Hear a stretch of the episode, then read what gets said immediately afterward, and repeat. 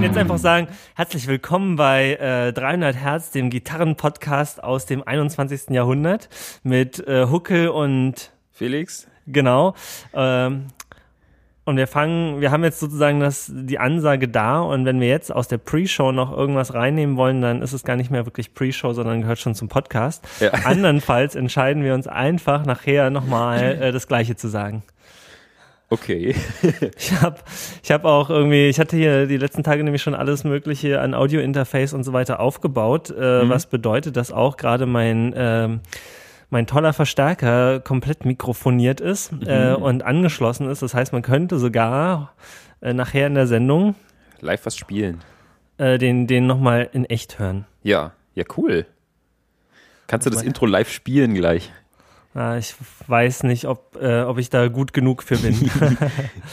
so, jetzt muss ich hier noch ein bisschen den Gain ein bisschen runterschrauben, obwohl, warte mal, noch ein bisschen feintunen. Hörst du mich eigentlich gut? vom ich höre dich absolut perfekt. Sehr gut.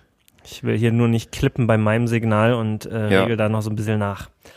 Gut, also, ähm, ja, ich finde das ja eigentlich immer ganz entspannt, wenn man so ein bisschen vorne am Podcast auch nochmal äh, reinlabert. Ja. Ähm, heute ist mir auf jeden Fall so. Und ähm, wir hatten ja irgendwie, die letzte Folge ist ja wirklich schon ewig her, ne? Ja, ja, ist jetzt schon eine ganze Weile. Du warst im Urlaub, ne?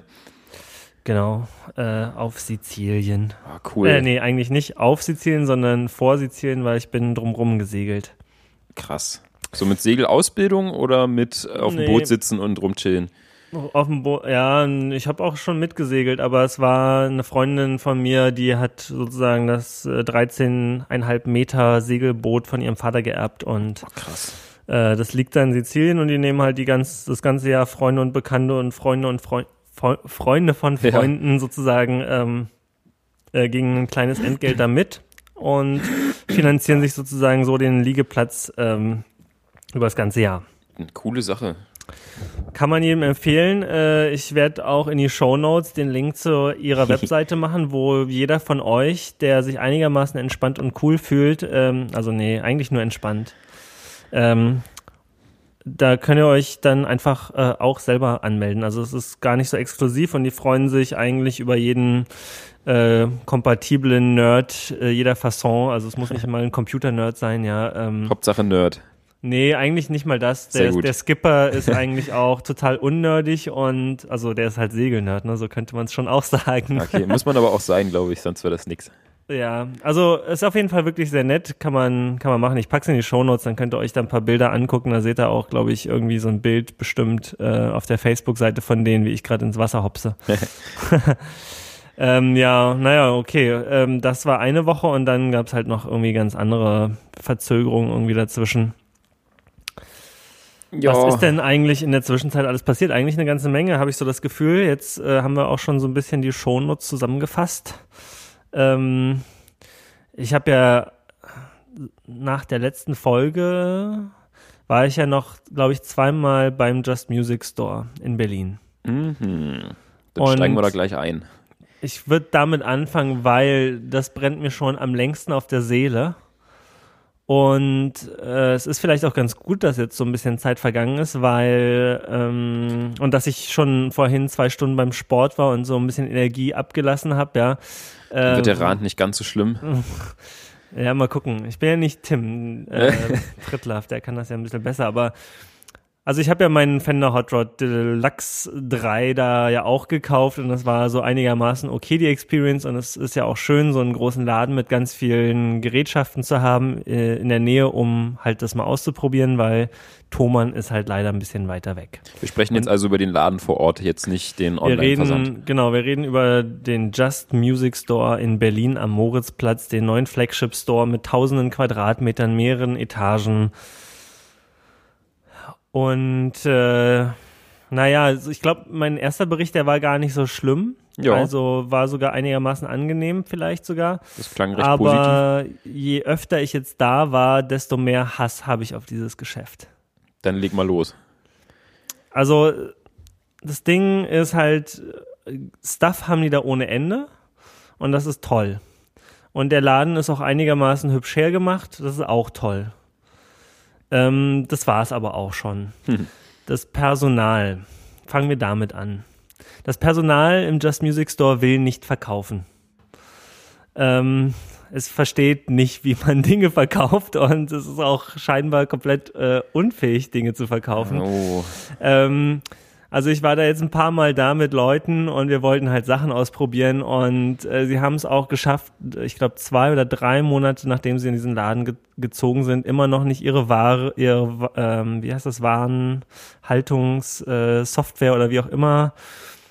Also da, wo halt drin steht, okay, was haben wir im Laden und wo liegt's? Ja. Warenwirtschafts, bla bla bla. Äh, das haben die immer noch nicht am Start, das heißt, sie wissen nicht, was sie im Laden haben. Das ist schon mal Punkt Nummer eins. Wow. Das heißt, ähm, du gehst auf die Webseite und da steht dann, ja, das haben die da, dann gehst du in den Laden und dann sagst du, ja, ich hätte jetzt gern mal dieses Gerät ausprobiert und dann sagen die, uh, oh, ja, dann gehen sie erstmal selber auf die Webseite, um zu gucken, ob es denn da sein müsste. dann mhm. steht da, es müsste da sein und dann sagt er dir halt, ähm, ja, aber äh, wir haben noch nicht alles ausgepackt und keine Ahnung, wo das ist. Naja, oh okay, gut. Ja, das will dann, man nicht unbedingt hören. Dann habe ich halt gesagt, ja gut, äh, pass auf, wir probieren erstmal noch hier so ein anderes Effektpedal aus und so. Und du kannst ja mal gucken, es war auch nicht viel los in dem Laden, ja. Und wenn du es gefunden hast, kannst du es ja einfach reinbringen. Klar, natürlich kommt er nicht rein. Ich gehe irgendwie nach einer halben Stunde oder so mal wieder vorbei und frag mal so, ja, wie sieht's denn aus? Hast du es noch gefunden? Ah, nee, gar nicht mehr geguckt und so, äh, hm, äh, Stammel. Und dann mhm. dachte ich mir auch so, hm, okay, ja, dann halt nicht so. Dann bestelle ich es halt beim Thomann und ja. schick's im Zweifel wieder zurück. So, also ähm, also dieser, diese Art von Einstellung, die kann ich ja schon mal gar nicht verstehen. Also es ist ja auch nicht so, dass Just Music, glaube ich, so richtig dass es denen so richtig gut geht im Vergleich zu anderen Läden, ja. Und jetzt haben sie so einen teuren Store gebaut und eigentlich würde man denken, so, so den ein oder anderen, das ein oder andere Item zu verkaufen wäre vielleicht in ihrem Interesse. Aber sie, sie, sie wehren sich so ein bisschen. Zweite Episode. Äh, wir wollten, was wollten wir denn da kaufen? Eine DI-Box. Dazu kommen wir auch gleich, vielleicht später noch. Ich schreibe es gleich mal in die Show Notes. Siehst du mal, da fallen mir gleich noch ein paar Sachen ein. DI-Box. Ähm, und dann gehen wir halt so zwei Etagen tiefer und die, die iBox müsste da sein und wir gehen da zu der Frau und die Frau ist dann irgendwann, guckt so mal hin und sagt so, ja, jetzt kommt mal hier ran und so, alles ganz tranig und äh, eingeschlafen und keine Ahnung, okay.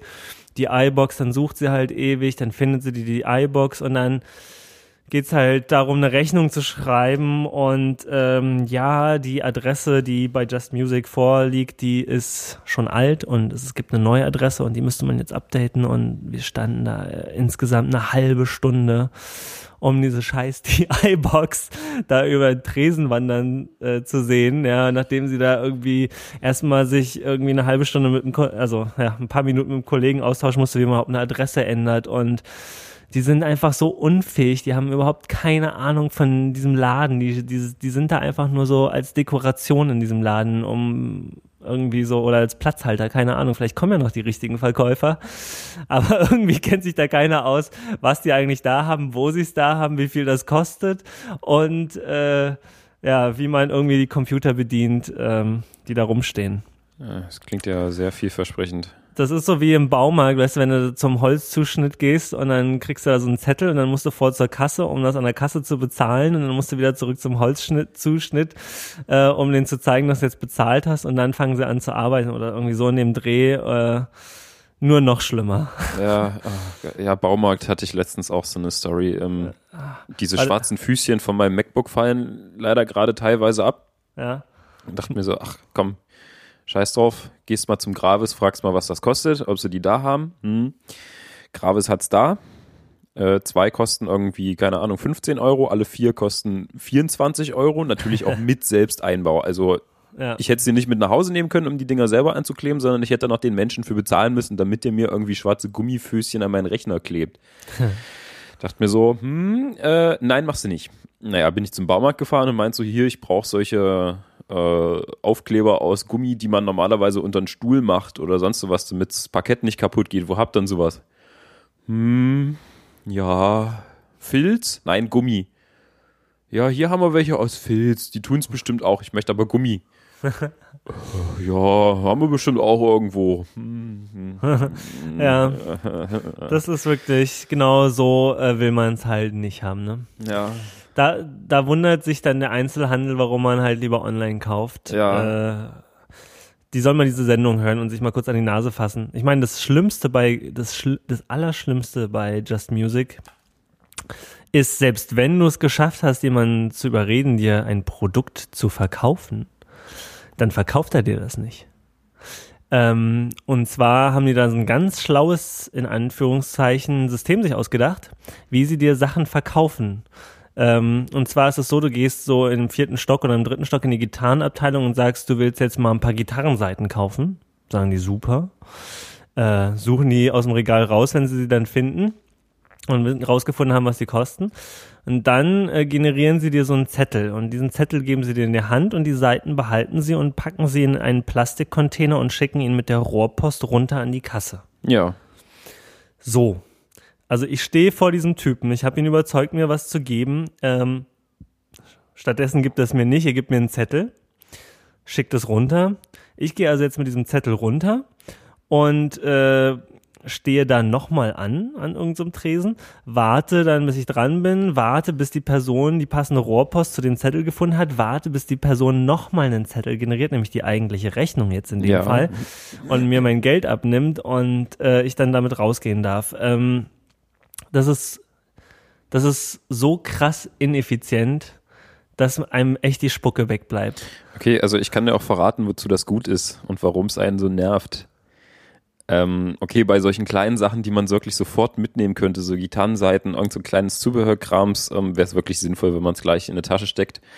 Äh, es dient zum einen dem, äh, das hat sich bestimmt mal irgendein ganz toller Marketing-Schlauheini ausgedacht.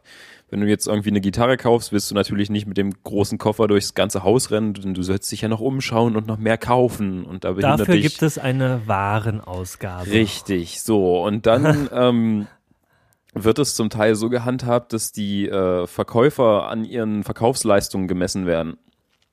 Und äh, auf die Sachen, die sie dir verkaufen, kommt dann irgendwie so ein kleiner Aufkleber oder so ein kleiner Code von denen, dass halt irgendwie nachvollzogen werden kann, wie viel der Verkäufer an wie vielen Tagen verkauft hat. Das sieht aber ein bisschen blöd aus, wenn du zum Kassenmensch gehst und sagst, hier, ich brauche Gitarrenseiten und der fängt erstmal an, sein Zeug auszudrucken und das auf deine Gitarrenseiten draufzukleben und dann wartest du da nach fünf Minuten und wunderst dich, was der überhaupt tut. Also sagt er dir, ach, ich schick das runter zur Kasse, dann brauchst du es nicht unbedingt mit umherschleppen. Ja, das ist Pappt ja sein ganzes Zeug drauf und ja, und du stehst da und denkst dir so, was soll das? Aber Ja, ich meine, das sind so wahrscheinlich die tollen Gründe, aus denen man seine Gitarrenseiten von der Kasse abholen muss, anstatt sie sich einfach einzustecken und zu bezahlen.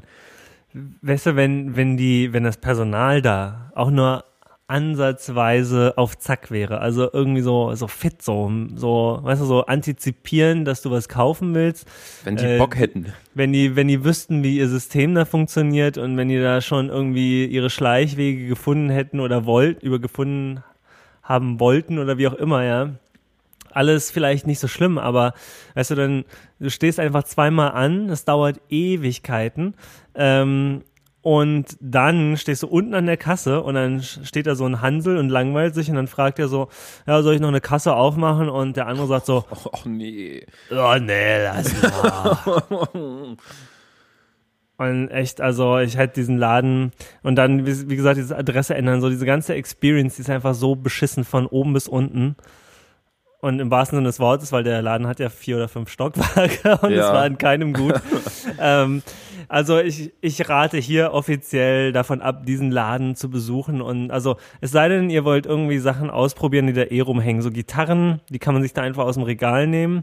Verstärker stehen in den Räumen auch rum, da braucht ihr auch kein Personal, aber ähm, so Effektpedale oder sowas, da muss man halt die fragen oder irgendwie so den kleinsten Scheiß. Ähm, bestellt das bei Thomann und schickt es im Zweifel zurück oder sucht euch einen netten, kuscheligen Gitarrenladen um die Ecke und stellt euch mit den äh, irgendwie. Ja, also ich habe in allen anderen Läden, in allen anderen Gitarrenläden, klein oder groß, die nicht Just Music sind, hatte ich bessere Erfahrungen.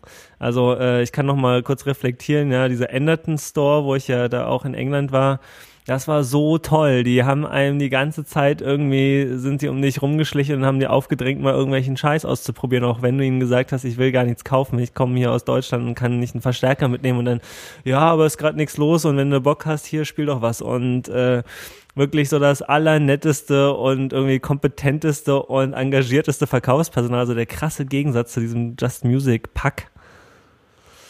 Ah, ja, also es klingt deprimierend. Da hört man dann noch mal so den Unterschied raus zwischen so Leuten, die Bock auf ihren Job haben, die vielleicht selber gern Musik machen und einfach so gern in solchen Läden rumhängen. Ja. Und so Leuten wie dann wahrscheinlich bei Just Music, die dann da verkaufen, vielleicht auch irgendwie wissen, wie sie rum so eine Gitarre halten müssen. Sich ansonsten aber denken, äh, ich glaube, die haben schon Bock auf äh, in diesem Laden abhängen, aber das ist es dann. Ach so, auch. aber nicht auf Verkaufen, ne? ja, genau. Also das mit diesem Verkaufen, das haben die einfach äh, komplett nicht, nicht geschnallt.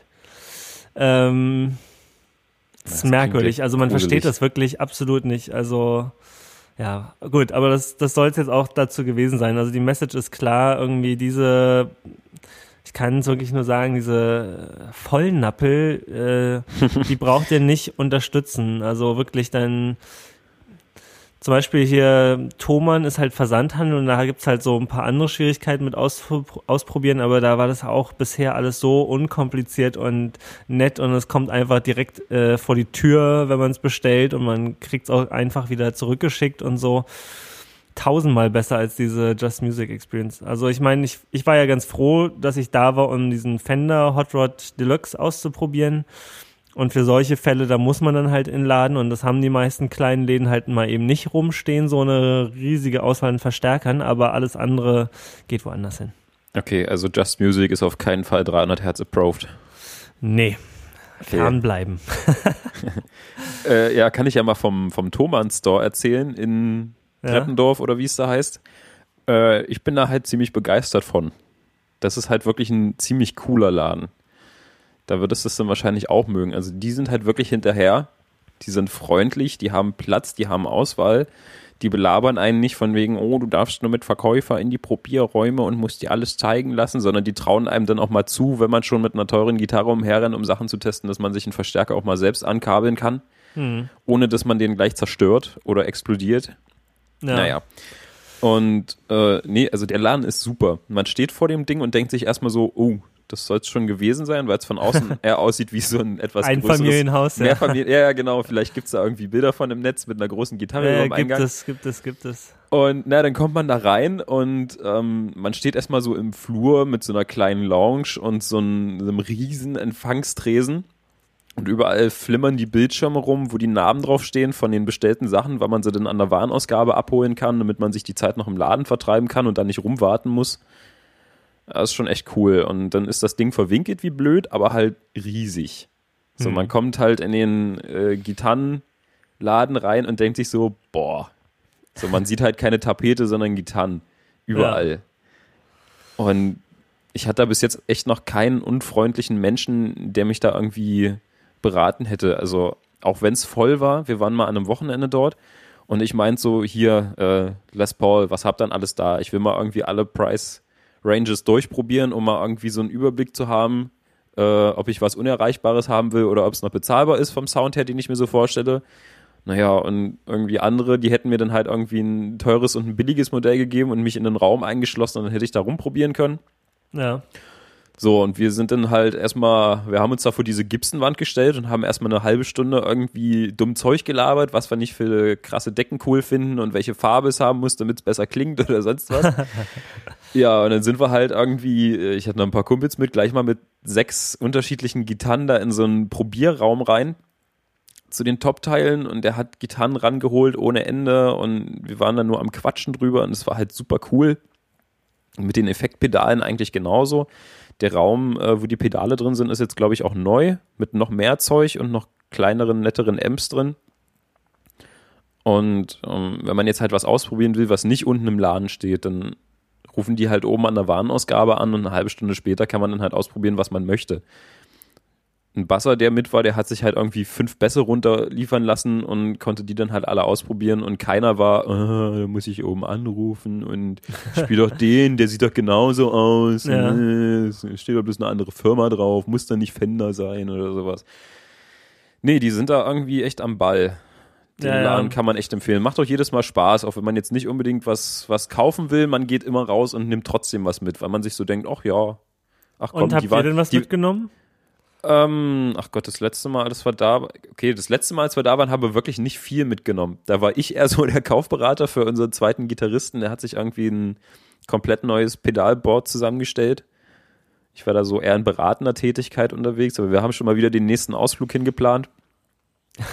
Mit Großeinkauf. Unser Sänger will sich irgendwie Studiomonitore zulegen und äh, ein Synthi und was weiß ich alles. Mal. Und, also ich werde ähm, auf jeden Fall das nächste Mal, wenn wir da sind, das Hall of Fame mitnehmen und vielleicht noch ein paar andere kleine, nette Dinger. Ähm, was, ähm, was, du hattest doch mal gesagt, irgendwie, es gibt da so auch so Tage, wo es besser ist, da hinzufahren, weil es dann leerer ist in der Woche oder irgendwie so, ne? Ja, also so in der Woche ist es bestimmt schon besser. Man merkt halt, wenn Ferien sind, dann ist es halt sowieso ein bisschen voller. Und wenn dann halt aber noch irgendwie, wir waren mal an einem Feiertag da, das war so kurz vorm Karneval und das ist ja in der Ecke da unten sowieso noch ein bisschen krasser. Ähm, der Parkplatz war halt voll und wir mussten auf der Straße parken und wir dachten schon so, oh, das wird doch nix. Macht dir dann auch keinen Spaß, wenn die ganzen Testräume voll sind oder so, aber das hat sich in dem Ding so verlaufen. Also es war jetzt nicht zu merken, dass es halt mal ein Tag war, wo viel los war.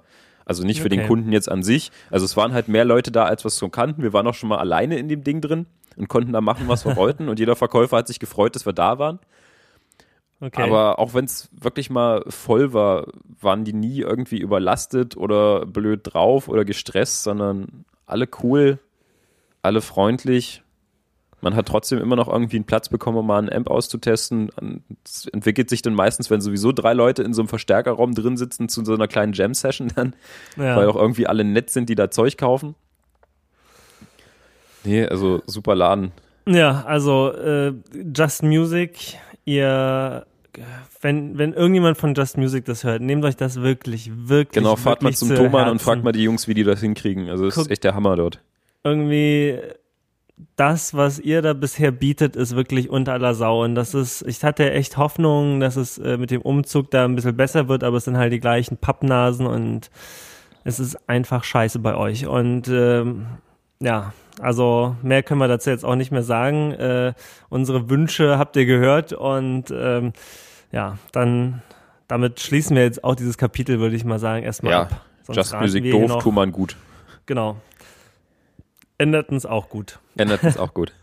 Selbst, ich glaube sogar, ähm, also ich könnte mir vorstellen, dass der Music Store in Köln sogar auch besser ist als Just Music. Da weiß ich aber noch Ähm, nicht. Also äh, Music Store in Köln ist halt auch ein, ein super hübscher Laden. Ist auch so ein Riesenklotz mitten auf dem Acker, halt irgendwie vier, fünf Stockwerke hoch.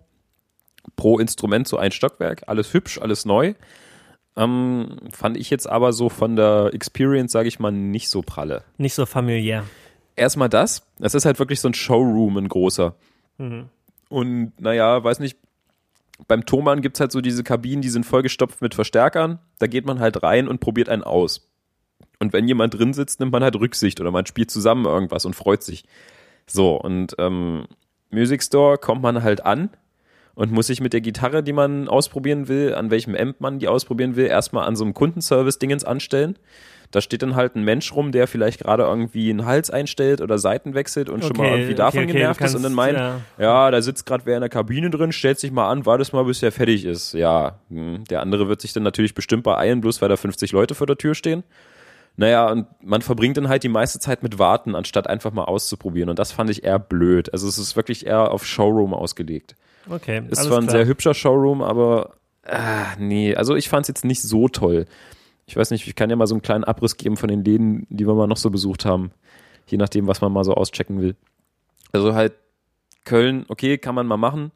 Hat man noch einen schönen Tag in Köln, aber der Laden jetzt wirklich, wenn man mal im Thomann war, ist man da versaut. Okay. Ähm, bevor, wir haben mal so eine echte Tour gemacht. Das war irgendwie Weihnachten vor zwei Jahren, sind wir halt danach einfach mal los, so zwischen den Jahren und sind nach Osnabrück, nach Ibbenbüren, da beim Kumpel gepennt und sind äh, da zum, äh, wie heißt das, Musikproduktiv. Ja. Das ist auch so ein, so ein recht großes Ding. Äh, war halt nicht so hübsch und nicht ganz so groß, aber halt auch nette Leute. Und auch wieder so, dass beim Thomann so, man nimmt sich halt was, fragt einen Verkäufer, was man ausprobieren kann und dann wird man in dem Raum allein gelassen und kann halt machen, was man will. Und keiner guckt einen blöd an, wenn man mal irgendwie einen 100 Watt Marshall-Top ein bisschen lauter spielt als Zimmertemperatur. So. Und war schon ganz nett. Plus halt leider nicht so groß. Die Auswahl war jetzt nicht so der Hammer, aber halt eigentlich ein netter Laden. Auf jeden Fall besser als äh, Music Store. Genau. Okay. Bis jetzt hat Thomann eigentlich immer gewonnen. Ich habe bis jetzt äh, gehört, dass der Just Music in Hamburg gar nicht so schlecht sein soll. Äh, zumindest von dem, was äh, das Schlagzeugprobieren betrifft. Da haben sich nämlich auch viele immer ein bisschen blöd. Also auch gerade beim, äh, beim Music Store in Köln war das mit dem Schlagzeug halt richtig schlimm. Ansonsten kann man ja irgendwie so alles ausprobieren, was rumsteht. Und da ist halt alles hübsch aufgebaut und sieht nett aus. Und wenn man sich dann mal so irgendein Set rausgesucht hat und man den Verkäufer fragt, nimmt er sich ein paar Sticks mit und schlägt jede Trommel einmal an und das war dann das Schlagzeug ausprobieren. So, ist natürlich sehr, sehr toll für einen Drummer. Ja, genau. Dachten wir uns auch so, hm, ja, nee, nicht nochmal. Ja. Ähm, das war beim Musikproduktiv sehr gut. Die hatten echt viele richtig, richtig gute Sets aufgebaut, wo man halt auch probieren konnte, wie man lustig ist. Becken und Snares genauso. Und das soll wohl im Just Music in Hamburg auch ganz gut funktionieren. Habe ich jetzt selber noch nicht nachgeprüft, war ein befreundeter Schlagzeuger da, aber der war da echt begeistert von. Hm, ja, in der Schlagzeugabteilung in dem Just Music Store war ich in Berlin tatsächlich noch nicht. Mhm. Äh, aber ja, wie gesagt, äh, ich meine, die kriegen halt auch so wenig Sachen in diese scheiß Rohrpost rein. Ja, da geht ja mit dem Becken los. Das ist totaler also Käse. Rohrpost in der Musikleise. Ah. Das ist so ein, so ein Quatsch, so ein unglaublicher Quatsch. Also der Innenarchitekt oder die Innenarchitektin, die, die das verbockt hat, ja. der gehört eigentlich auch mal eine ordentliche Standpauke äh, gehalten, ja. Also es, naja. Ansonsten der letzte der üblichen großen Verdächtigen wäre dann halt noch der Session in Frankfurt, der ehemalige Musikschmidt. Äh, da waren wir jetzt noch nicht, haben wir aber geplant und ich habe bis jetzt nur, nur sehr viel Gutes über die Gitarren- und Bassabteilung gehört. Okay. Die, die soll echt viel taugen. Also auch die Video-Reviews, die sie machen, sind immer gut und die haben halt auch mal echt krasses Spezialzeug da, was so Gibson-Sondermodelle angeht oder Fender-Sondermodelle oder sonst was, die man halt sonst nicht so überall findet. Also die Okay. sind da auch echt hinterher und haben Ahnung und Spaß.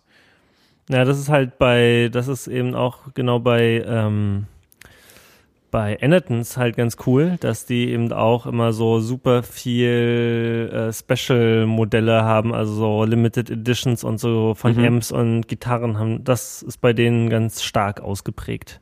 Ja, und so geht es in, beim Session wahrscheinlich auch eher in die Richtung. Mhm. Kann man mal ausprobieren, den Laden. Will ich Ja. unbedingt mal hin. Ja, ich habe bisher noch nicht viel gesehen, außer die den Just Music und den Endertons und den Ja. Thomann, den muss ich, Also irgendwann will Thomann ich den auch mal besuchen. Da musst du auf jeden Fall hin. Also das lohnt sich wirklich. okay. Danach findest du jeden anderen Laden scheiße. Ja, Tim war ja auch schon mal da und hat da irgendwie ganz viel von erzählt. Und Mhm. ich bin da, äh, ja, früher oder später wird es mich mal dahin verschlagen. Ja. Gut, ähm, jetzt aber wirklich Schluss mit diesen Läden. Okay. Ähm, ja, nächstes Mal, wenn wir Livestream machen, dann haben wir noch so einen Chat vielleicht auch dazu und dann kann der uns sagen, wenn, wenn sie genug haben von bestimmten Themen oder noch mehr von diesen Läden haben wollen und wissen wollen. Wir haben den Podcast begründet, weil wir auf den Ratschlag von Chats. Äh, ja, genau, stimmt. ja, Ja, genau. wahrscheinlich gibt es jetzt irgendwie demnächst einen neuen Podcast, der sich nur um Musikgeschäfte kümmert, weil das viel zu kurz hier kommt. Ja, immer wird das abgewürgt. Nee, nee, wir reden genauso weiter, aber wir freuen uns echt auf den Chat. Ja. Ähm, ja, jetzt kann man noch mal kurz äh, die, die offenen Handlungsstränge von, äh, von dem Just Music Store noch äh, zu Ende bringen. Nämlich zum einen haben wir da letztens eine DI-Box gekauft Ach ja, genau. Äh, für unseren Basser, weil wir nehmen ja immer da schön fleißig alles auf mit jetzt mittlerweile, also vorher sechs Spuren, äh, jetzt halt mit der DI-Box sieben Spuren. Und äh, der Grund war halt, wir hatten zwar so ein AKG D112 als Mikro für den Bass und da kam schon mal äh, eigentlich ein ganz gutes Ergebnis raus, aber es hat halt immer stark variiert. Wir sind ja manchmal in unterschiedlichen Räumen oder manchmal verschiedene Verstärker. Dann ist der Basser irgendwie nicht so geschickt mit der Platzierung des Mikrofons oder mhm. irgendwie sind die Ständer blöd und irgendwie gibt's da immer sehr große Varianz und irgendwie ist es dann auch sehr schnell nicht gut. Und äh, irgendwie hat mich das jetzt genervt in letzter Zeit beim Mixen und dann dachte ich mir, okay, alles klar, wir müssen jetzt mal Konstanz da reinbringen und wir kaufen dem Wasser jetzt eine DI-Box. Und äh, für alle die, die nicht wissen, was das ist, die nimmt halt das unsymmetrische äh, Signal aus dem Bass oder irgendwie jedes andere unsymmetrische Signal und macht ein symmetrisches draus. Äh, das heißt, es ist halt äh, vor allen Dingen gut geeignet für lange Kabelstrecken zu Mischpulten und so weiter. Hatten wir ja auch, glaube ich, schon mal ein bisschen erklärt, ne? Äh, ähm, weiß ich gar nicht. Weil es dann halt das symmetrische Signal halt sehr viel weniger be beziehungsweise gar nicht störanfällig ist für elektromagnetische, ja, Einstreustörungen oder was auch immer. Im Prinzip sind es ja zwei Signale, die phasenmäßig gedreht sind, dass sie sich nicht auslöschen und dadurch halt weniger anfällig sind, ne? Naja, das, naja, es ist eigentlich so, so dass. So ganz, ganz grob erklärt. Eigentlich ist es so, dass die, die sind gegeneinander gedreht, die Phasen. Genau. und wenn dann eine magnetische, elektromagnetische Störung kommt, dann betrifft das meistens oder eigentlich immer nur eine der Phasen.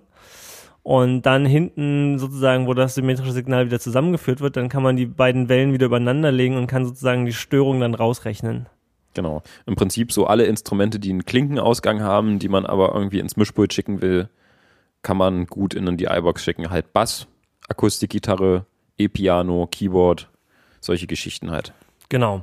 Und was man eben auch dazu davon dann hat, also wir haben jetzt keine langen Kabelstrecken, sondern der Basser geht da so in sein Pedalboard rein und bisher haben jetzt die, die iBox auch hinter die ganzen Effekte geschnallt, weil wir halt ja den Effektsound schon haben wollen. Mhm. Und gehen dann direkt von der DI-Box ins Audio-Interface und ähm, ja, haben so sozusagen ein sehr definiertes und immer konstantes Basssignal sozusagen. Nehmt ihr den Bass jetzt nur mit der Box auf oder Box und Mikro kombiniert? Also momentan machen wir es noch kombiniert. Mhm.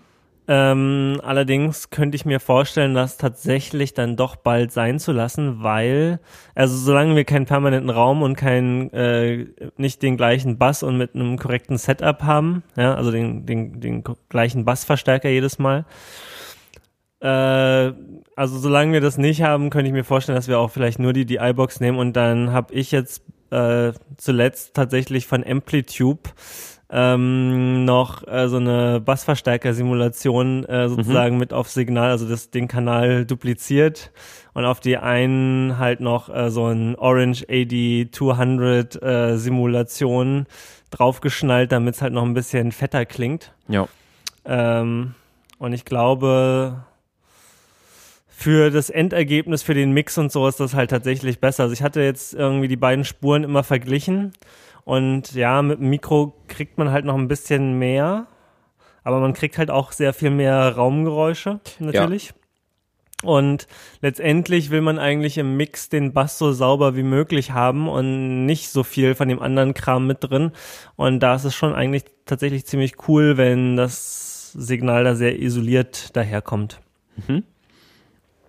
Ich muss mal ganz kurz hier Licht einschalten, weil ich sitze total im Dunkeln. Mach mal Licht an. Ich habe das vergessen, als wir angefangen haben zu podcasten. Und jetzt sitze ich hier schon so in der Halbnacht. Moment. Da war es noch nicht ganz so dunkel, als wir angefangen haben. So, okay, macht's Licht an. Ich nehme einen Schluck Bier. Stille.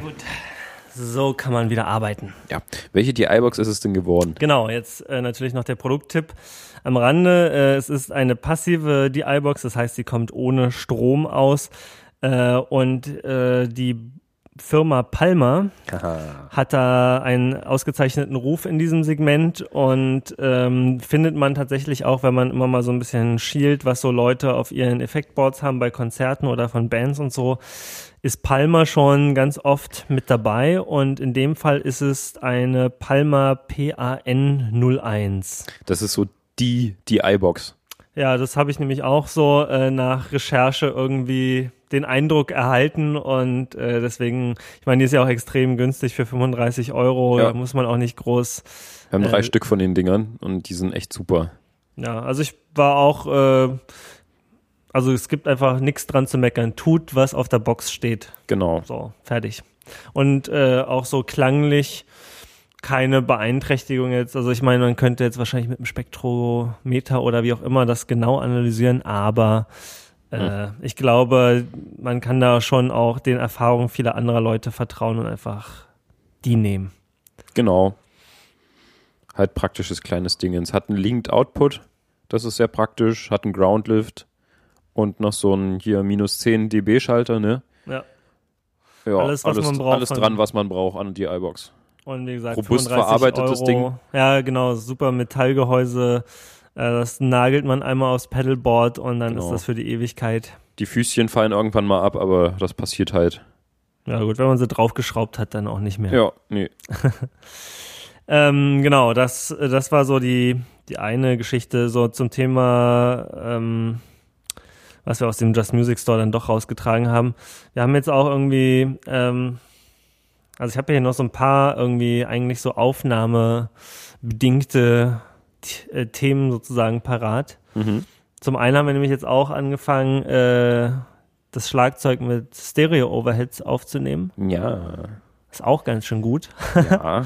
hat äh, jetzt die Aufnahmequalität auch weiter gesteigert. Ich, äh, ich werde, glaube ich, auch nochmal, wenn ich es nicht letzte Mal schon hab, weil wir haben, glaube ich, schon wieder ein neues Set mal aufgenommen. Es sind zwar mehr oder weniger, nee, ist ein neuer Song dabei oder sogar zwei. Ich mu- muss nochmal schauen, was ich letzte Mal schon verlinkt habe, aber es gibt äh, auf jeden Fall jetzt so ein neues Set und da gibt's auch Stereo-Overheads, weil wir jetzt noch nicht so die richtigen Mikros dafür haben, sondern einfach immer SM57 dafür nehmen äh, ist der Effekt jetzt noch nicht so wahnsinnig geil, aber man merkt so beim Mixen schon, wenn man die so auseinanderpennt, dass dann plötzlich so ganz viel mehr Raum dazukommt und Da tut sich irgendwie. schon einiges auf dann. Ja, ja, doch, das ist so ein ganz, äh, ganz spezieller Effekt, den man nur schwer in Worte fassen kann. Und dann ist es halt schon so, dass manchmal halt die Cowbell rechts und die Hi-Hat links und so, dass die dann halt schon so durchglitzern äh, im Mix und das macht dann schon gleich irgendwie sau viel mehr Spaß. Das heißt, unser Schlagzeug wird jetzt mittlerweile mit drei Spuren schon aufgenommen. Ich werde schon demnächst wahrscheinlich mir mal so ein Extension für mein Audio-Interface kaufen müssen. Ui. Nee, aber ähm, vorher haben wir immer nur so ein Overhead und eins in der Kickdrum gehabt und das war ja auch schon ganz gut, aber lohnt sich noch ein Mikro dazu zu stecken für die, die da auch gerade äh, rumspielen. Schlagzeug kann man nie genug Mikros haben. Ja, ja, das ist natürlich auch wahr. Wobei am Ende muss man auch wieder sagen, früher haben die Jungs halt auch irgendwie extrem wenig Mikros am Schlagzeug gehabt, Ja, manchmal klar. nur eins und es war trotzdem geil. Ein oder zwei Neumänner drüber und klang auch super. Ja. Wichtig ist, dass es groovt, wie immer. Ja, genau. Groovt. Als erstes kommt der Sound nämlich aus den Fingern. Ah ja, So. Spruch. Ja. Es ist doch aber leider so. Es ist schon was Wahres dran, das muss man Ja. sagen. Und äh, noch so ein spannendes Thema, Hm? da wir hier schon so in der, in der Kleinkramkiste sind, ähm, ist mir nämlich begegnet, äh, es gibt ja so ganz viele YouTube-Videos, wo Leute so die Wahrheit erzählen.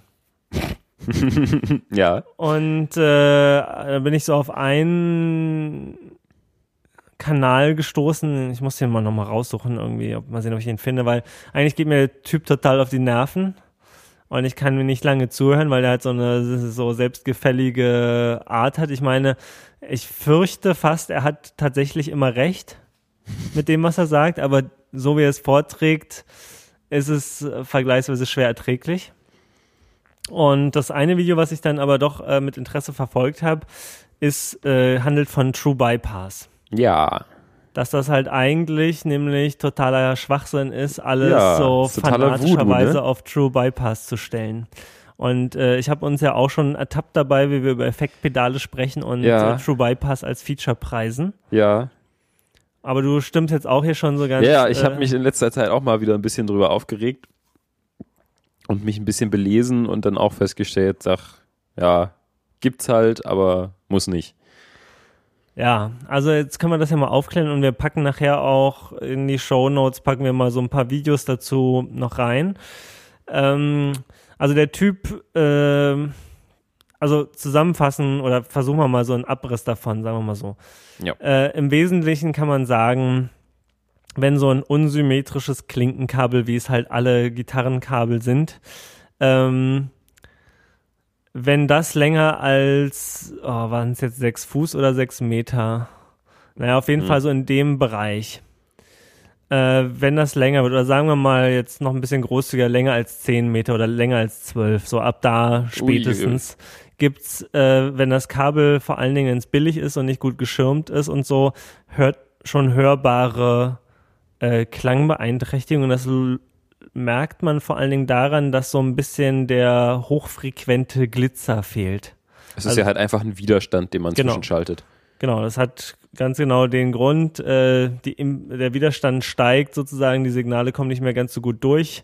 Ähm, und äh, ja, wie gesagt, ähm, zuerst leiden da die hohen Frequenzen und das führt halt dazu, dass das, das klingt sozusagen so, als würdet ihr an eurem Ton-Knob an der Gitarre so langsam den Treble wegdrehen.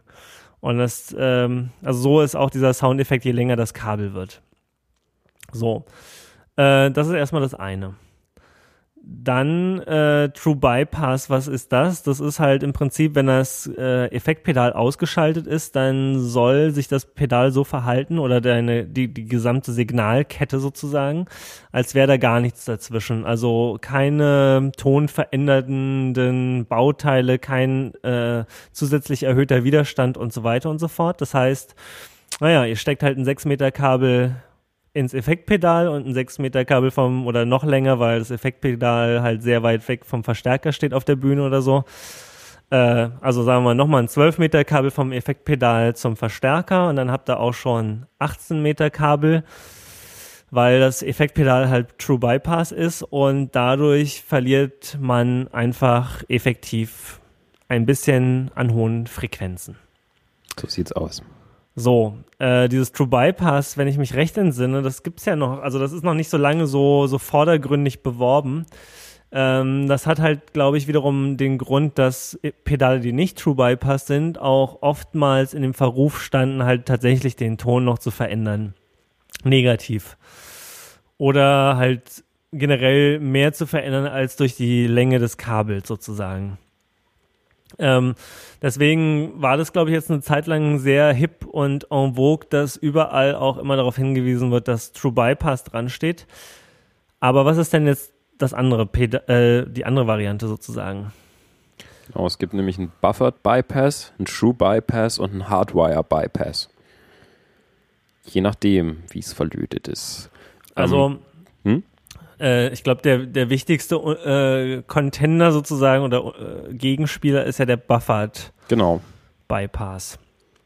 so das Standard-Boss-Pedal. Alle Genau. Buffered Bypass. alle Boss-Pedale, äh, listen carefully, Kids. alle Boss-Pedale haben äh, diesen Buffered Bypass, die haben keinen True Bypass. Und irgendwie hat es, ist mir das nie aufgefallen und es scheint auch keinen zu stören, weil Boss-Pedale ja schon immer, findet man ja überall. Irgendjem, irgendeiner hat immer noch ein Boss-Pedal drauf und wenn es nur der Tuner ist. Ach, sind ja auch top. Ja, ich, ich würde mittlerweile sagen, die haben so ein bisschen ihre Zeit, ihren Zenit auch überschritten so, also so richtig äh, wahnsinnig innovativ und also die anderen haben schon ganz schön aufgeholt in der Zwischenzeit. Das stimmt schon, aber die Dinger sind halt auf jeden Fall noch spielbar, also die klingen Die- nicht schlecht. Die sind schon okay, genau. Und für den, also für, ich sag mal so, was Effektpedale angeht, der Preis und der Sound dafür ist halt ungeschlagen. Ja. Also man, man, ist, man macht halt nie was verkehrt, wenn man sich ein Boss-Effektpedal kauft. Das geht halt irgendwie immer. ja, aber es geht meistens auch. Es geht natürlich auch besser, aber man macht halt nichts verkehrt. Ja. Naja, okay, also Boss ist schon okay, aber ist jetzt auch nicht die Creme de la Creme und Nee. ähm, gerade so zum Beispiel, also ja, die haben auch schon ein paar tolle Drive-Pedale und so und die haben auch vielleicht ein paar tolle Delays, aber gerade so in diesen Primärkategorien, da gibt's so viel tollere Sachen. Ähm, also ich habe ja momentan gerade nur die, die Loopstation noch und den Tuner auf meinem Board. Ähm, Und auch der Tuner ist halt Buffered Bypass. Und Buffered heißt im Prinzip äh, das Pedal und die Kabel davor und dahinter. Also im Prinzip fängt die Kette nach dem Pedal wieder von vorne an, könnte man sagen. Also es wäre so, genau. als wärt ihr statt dem Pedal direkt mit der Gitarre an dem Kabel zum Verstärker. Und ähm, das hat halt den Vorteil, dass man relativ lange Kabelwege haben kann, ohne dieses, äh, ohne dieses High-End sozusagen zu verlieren, weil im Endeffekt, wenn ich das richtig verstanden habe, ist dieser Buffered Bypass im Prinzip so ein kleiner Booster. Genau der sozusagen das, das den, den Pegel oder das Signal wieder so am Ausgang wieder ein bisschen höher zieht. Ist das korrekt? Das ist so korrekt, ja. Ähm, genau. Und deswegen ist es eigentlich gar nicht schlecht, äh, wenn ihr auf eurem Pedalboard eins dieser Buffered Bypass äh, Pedale habt und wie gesagt, der Boss Tuner bietet sich zum Beispiel dafür an. Wenn ihr sonst nichts vom Boss haben wollt, äh, und eigentlich alle anderen, wo auch nicht True Bypass oder Hardwire Bypass oder so draufsteht, da kann man eigentlich auch davon ausgehen, dass es ein Buffered Bypass ist. Die Marketingabteilung, die schreiben das nicht so gerne rauf auf die Packung, dass es irgendwie nicht True Bypass ist dieser Tage. Mhm. Ähm, ja, so True Bypass ist so das, das glutenfreie der Gitarrendinger. ähm, ja, also wir, wir packen nachher mal dann, oder ja, wir packen halt in die Show Notes, äh, oder wir haben es schon gepackt, weil wenn ihr den Podcast hört, ist ja alles schon fertig.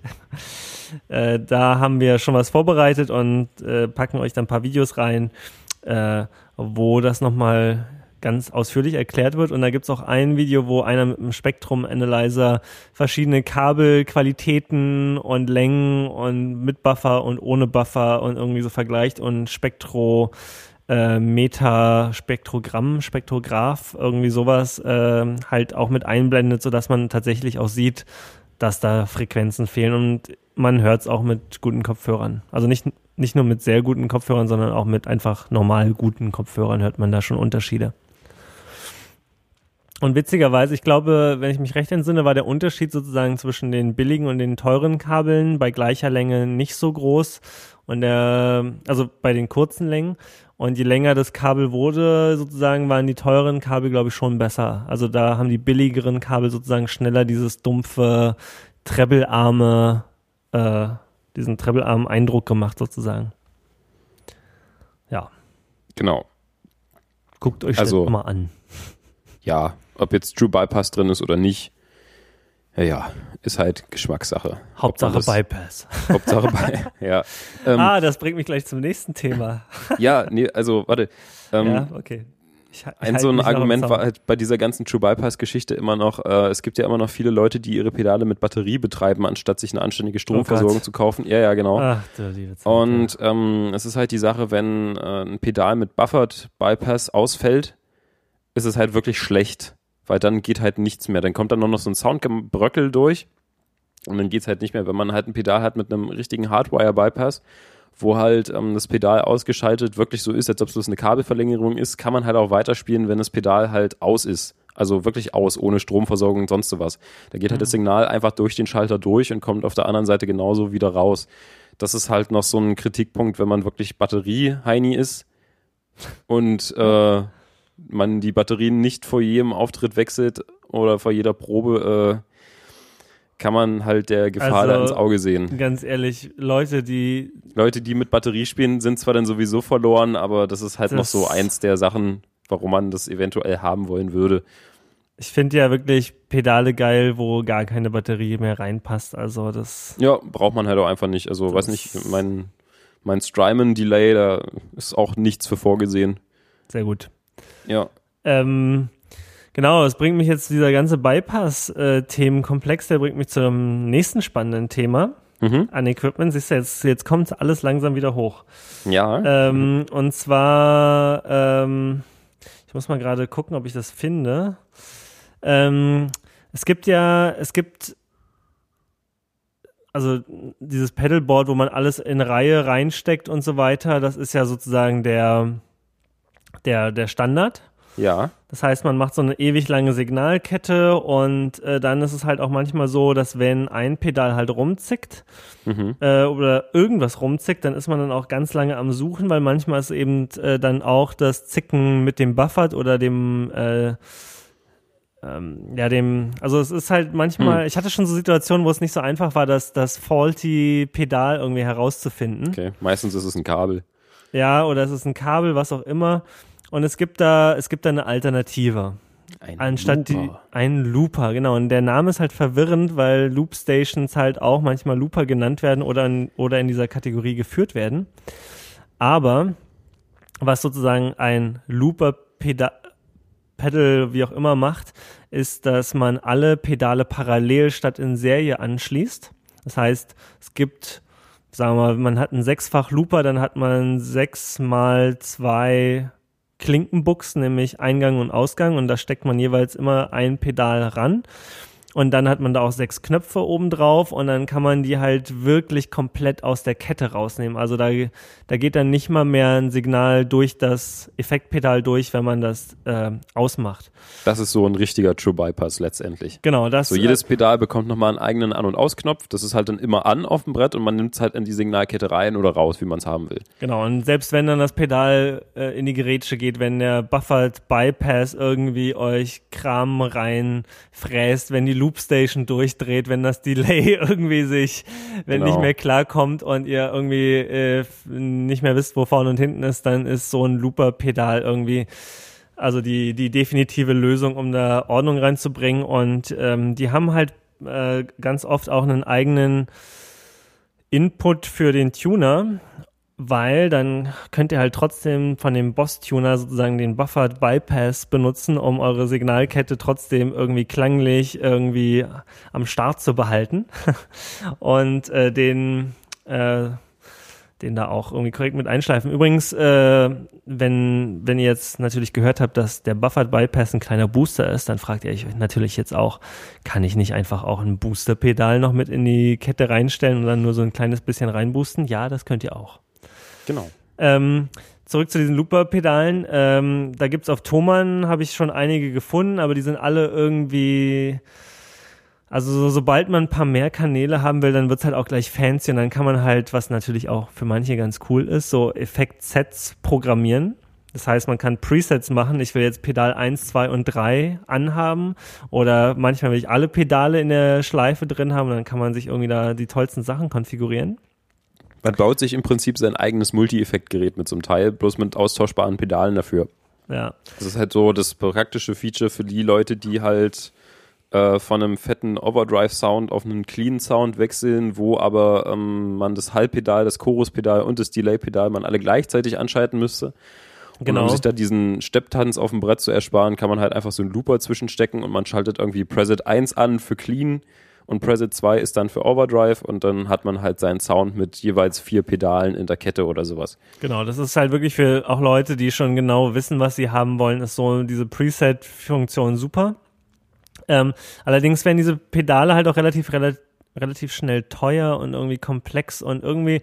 Fand sind auch oft sehr, also sehr oft Custom-Anfertigungen.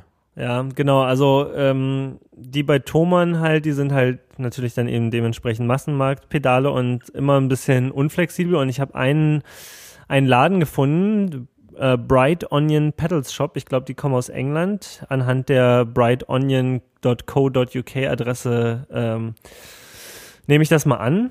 Ähm, wollte gerade sagen, ich pack's in den Chat, aber nein, ich pack's in die Show Notes.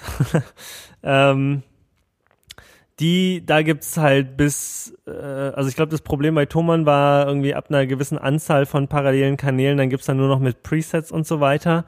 Und dann werden so die Feature-Kombinationen immer merkwürdiger. Und bei den Bright Onion Pedals, da gibt's irgendwie einfach von zwei parallel bis irgendwie zwölf parallel und mit Features oder einfach nur plain, die in mit jeweils einem Button mit Presets, ohne Presets. Und ähm, der baut die halt custom auch und sind auch äh, sehr erschwinglich. Ähm, ich pack's hier schon mal in unser Shownotes Dokument rein, damit ich es nachher nicht vergesse und damit du äh, da drüben auch schon mal klicken kannst. Hm. Bright Onion, die sehen halt wirklich sehr schlicht aus, die nehmen nicht so viel Platz weg ähm, und ich habe schon mit dem Gedanken gespielt, das bei mir auch mal zu machen. Ähm, und weil das Problem, was ich zum Beispiel habe, dass äh, wenn ich eben auch dann mehrere Pedale mal schnell schalten will oder so, dann äh, kommt man auch mit dem Schuh öfters mal an die Drehknöpfe und dann verstellt sich irgendwas und das ist halt irgendwie alles so ungeil. Ich will die einmal einstellen, dann sollen die so bleiben und dann will ich die mit so einem Looper einfach schalten, so schön ja. aus der Ferne sozusagen. Ja, ist schon ein praktisches Zeug. Genau, also war mir halt bis vor kurzem auch neu, äh, dass es sowas Tolles gibt. Aber mhm. gibt's. Für alle, die es auch nicht wussten, euer Leben wurde soeben schön bereichert. ah ja, jetzt fallen mir irgendwie immer noch, immer noch viel mehr Sachen ein. Willst du ja. noch zwischendurch was erzählen oder soll ich einfach drauf los? Weiß nicht, sprich erst mal lang hin und dann gucken ja. wir, wo wir ankommen. Äh, es gibt von TC Electronics jetzt auch das Polytune 2. Da, ja, ist schon länger. Aber seit, äh, haben wir letzte Folge noch nicht erwähnt. Nee, haben wir nicht. Ähm, ich weiß immer, auch schon? Ich weiß immer nicht so richtig, was es soll, denn damals, als ich mich mit dem Polytion irgendwie rumgestritten habe, hieß das irgendwie auch schon Polytion 2. Und da war das, glaube ich, aber eher der Software geschuldet, die sie da drauf getan haben, weil es da zwischendurch mal ein Update für gab. Ja. Das hat ja so einen netten kleinen USB-Stecker dran, dass man da irgendwie Software-Updates für einspielen kann. Und ich glaube, das hing damit zusammen. Ich weiß jetzt gar nicht, ob das Pedal an sich neu ist. Es sieht genauso aus wie immer. Ja, aber kann sie jetzt haben irgendwie jetzt keine neuen Features. Na, sie außer, dass halt der Aufdruck ein bisschen anders aussieht, der jetzt auf dem Ding drauf ist. Sie haben erstens viel hellere LEDs eingebaut. Mhm. Weil das war einer der ähm, großen Kritikpunkte, das konntest halt nie richtig sinnvoll sehen in, in Aktion. Ja, deswegen habe ich mir das Ding eigentlich gekauft damals. Also die sind, ja, ich habe ja, hat man ja auch schon mal geklärt in der Sendung, dass der Boss ja, ja auch diesen Ultra Bright Mode hat. Ja. Ähm, aber die sind jetzt wohl noch heller. Ähm, und sie haben jetzt einen Strobe-Tuner eingebaut, um. Ich glaube, halt, der war vorher auch schon drin. Ja, sie meinten, der ist jetzt neu. Hm, das hängt aber mit der Software zusammen. Und alles irgendwie viel präziser, irgendwie, also der, der Boss-Tuner, der kann ja, glaube ich, auch 0,1 Cent, also wahrscheinlich 0,1 Prozent ja, ja. Genauigkeit und das kann der Polytune jetzt auch. Ähm, und sie haben äh, bei TC Electronics nervt mich ja ganz oft immer der Foot Switch, der immer so hart klackt und irgendwie so einen ganz fiesen Schaltpunkt hat. Und da haben sie jetzt ja. wohl mal sich besonnen und irgendwie so einen smoothen. Äh genau, äh, das wollte ich ja auch schon lange mal erzählen. Ich hatte ja irgendwie, weiß nicht, vier oder fünf äh, Polytune-Pedale bei mir zu Hause und war mit allen unzufrieden und alle hatten einen unterschiedlichen Foot-Switch. Ah ja. Also ähm, von dem, den du nicht magst, diesen, diesen kleinen, sehr, sehr harten, komischen Schalter, ja. der übrigens auch, glaube ich, sehr oft auf den Vox-Fußschaltern drauf ist, von den Amps. Und ähm, dann halt irgendwie alles durch, von einem etwas höheren, sehr weichen Schalter mit Klick bis hin zu einem sehr, sehr harten, großen mit Klick und jetzt den, der es dann letztendlich geworden ist, der hat halt überhaupt keinen Klick mehr. Mhm. Ist einfach nur weich, so wie auf meinem Strymon Delay. Okay. Ja, damit haben sie auch geworben. Ähm, ich weiß nicht, ich bin ja mit meinem Boss-Tuner nach wie vor höchst Ach, zufrieden. Der ist super, ja. Kann auch diese Strobe-Anzeige, die ja angeblich noch zu einem präziseren Tuning führen soll.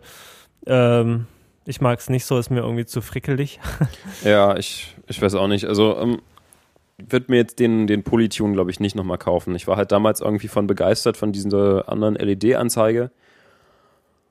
Und ja, ich weiß nicht, also hm, zumal das Ding auch halt einfach Geräusche macht und das geht halt eigentlich gar nicht. Hm. Also das, der, der Grund, warum ich den halt so oft zurückgeschickt habe, war halt damals, weil die einfach geknallt haben, wenn man es an- oder ausgestellt hat, als ob man das Kabel aus dem Ding rauszieht. Oh je, ja, hattest du mal So wie wenn man halt ja. irgendwie äh, Verstärker, Gitarre, Kabel und Verstärker ist halt auf voller Laute und man zieht das Kabel aus der Gitarre. So klang das, wenn man den Polytune an- und ausgeschaltet hat. Und das ging halt überhaupt nicht. Und da habe ich irgendwie fünf von durchprobiert, bis ich dann irgendwann mal einen in den Fingern hatte, wo das halt wirklich minimal leise war.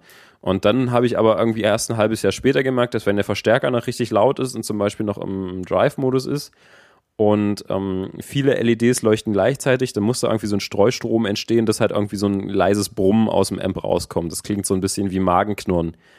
Eigentlich ist das ein Du Ding hast und Möglichkeit ja- für einen Tuner. Also, ah. Also, du hast echt äh, so eine Ausdauer bewiesen und fünf Ja, ja. Äh, wieso? Warum?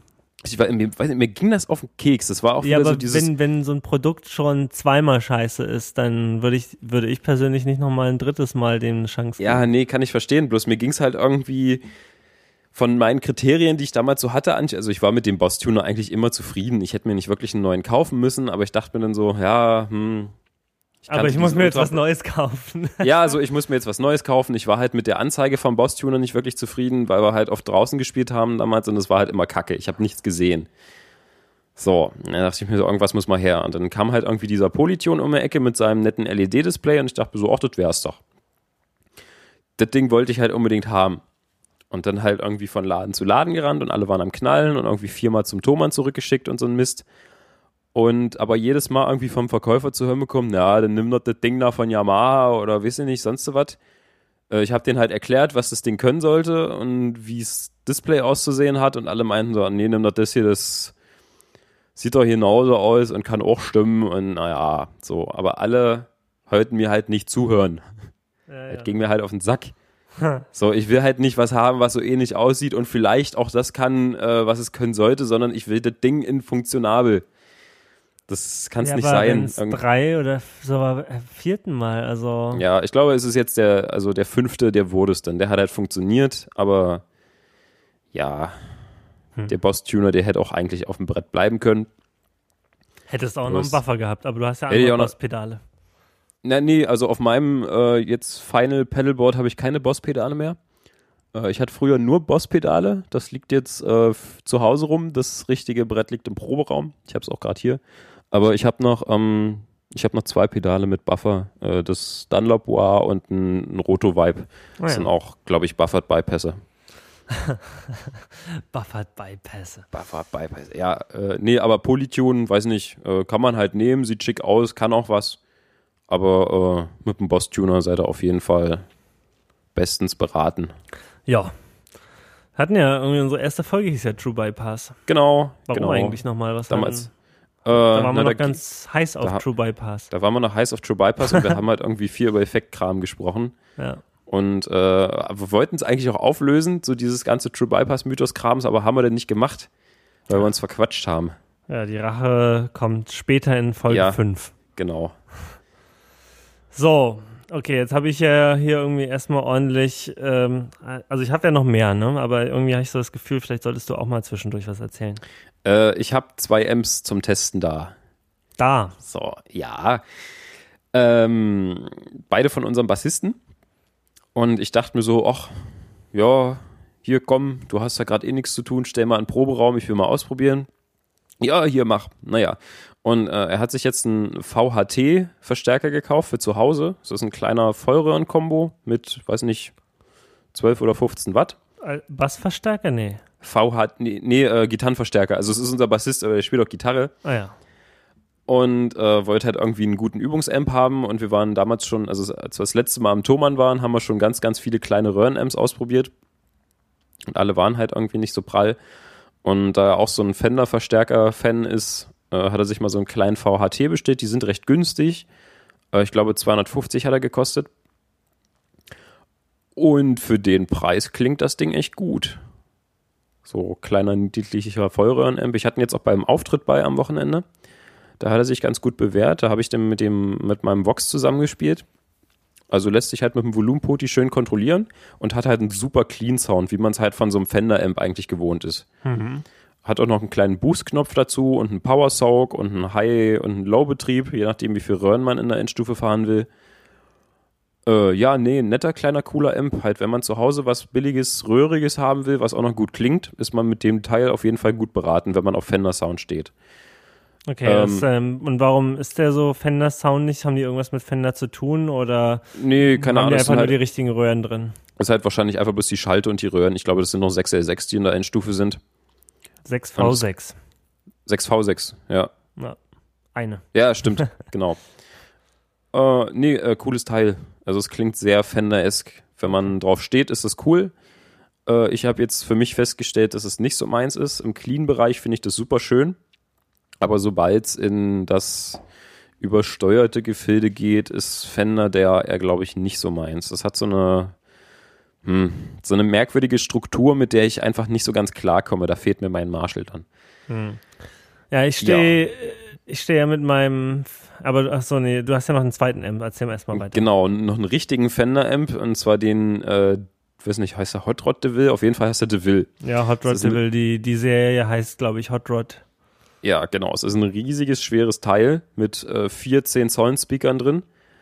Und das Teil ist halt wirklich äh, brachial ohne Ende. Also der schiebt halt Druck wie sonst was durch diese 410er Bestückung und ist so laut. Ich weiß nicht, ich glaube, der hat, ich glaube, der hat 60 Watt und man kriegt ja. ihn halt nicht über die, äh, über die 2 am Master Volume gedreht, ohne dass es halt unerträglich wird. Es ist so heftig, wie halt so ein, so ein, so ein 100 Watt Marshall an, am niedrigsten Ohmausgang an eine Box ran und irgendwie so auch auf 2 gedreht, aber es ist halt echt krass laut. Aber halt der geilste Clean Sound ever. Ja. Wirklich sehr, sehr cooles Ding. Hat auch einen Drive und einen More Drive-Knopf. Klingt ganz gut für sich so alleine, aber ist halt sehr, sehr durchsetzungsfähig. Ja. Also ich glaube, man brezelt eine komplette Band mit dem Ding zu. Definitiv. Also ja. das ist ja bei dem, der Hot Rod ist ja sozusagen eine, der Hot, Hot Rod Deluxe 3 ist ja sozusagen die Nummer kleiner von dem DeVille. Mhm. Und äh, zu Hause habe ich den auch noch nie über zwei gedreht. Und wenn ich den, also ich habe ihn schon mal ein bisschen höher gedreht, aber dann nur ganz vorsichtig die Seite gezupft, weil mir ja. dann schon relativ schnell klar wurde, dass der auch dir die Schuhe wegföhnt wie sonst was. Also wir hatten ja auch schon in der letzten Folge so ein bisschen darüber gesprochen, warum manche Verstärker irgendwie lauter scheinen oder mehr Leistung zu haben scheinen als andere oder so. Aber genau die, an den Speakern. Die, die beiden, die beiden äh, Verstärker sind da auf jeden Fall ganz vorne mit dabei in Druck ausüben. Oh ja. Naja, und ich war halt alleine im Proberaum und habe das Teil ausprobiert und dachte mir so, ach komm, jetzt willst du es mal wissen. Habe halt irgendwie so sämtliche Gehörschützer, die ich da hatte, irgendwie mir in die Ohren gestopft und habe mich hinter die Mühle gestellt und das Teil mal halt wirklich nicht mit dem Drive-Regler, sondern über das Master-Volume in die Sättigung gefahren ja. dass halt mal die Endstufe richtig zu tun kriegt. Und es war halt unerträglich laut. Also da wird einem fast schlecht von, so krass ist das. Krass. Selbst ja, mit Ohrschutz. Mit Ohrschutz ist es physisch zu merken, wie laut das Ding ist. Krass. Ja, aber es klingt halt einfach wahnsinnig gut. Also so wirklich mal Vollröhren-Amp übers Master Volume in die Sättigung fahren, das ist halt so, so das Gitarrenerlebnis. einfach mal laut und klingt halt ohne Ende. Und ähm, irgendwann bei einer Bandprobe äh, mit einem anderen Projekt äh, dachte ich mir so, ach, den Bassverstärker, die wir hier haben, ja, das ist irgendwie nicht so meine Soundvorstellung. Und dann fiel mir ein, dass so dieser DeVille ja eigentlich auch bloß ein Fender Bassman on Steroids ist.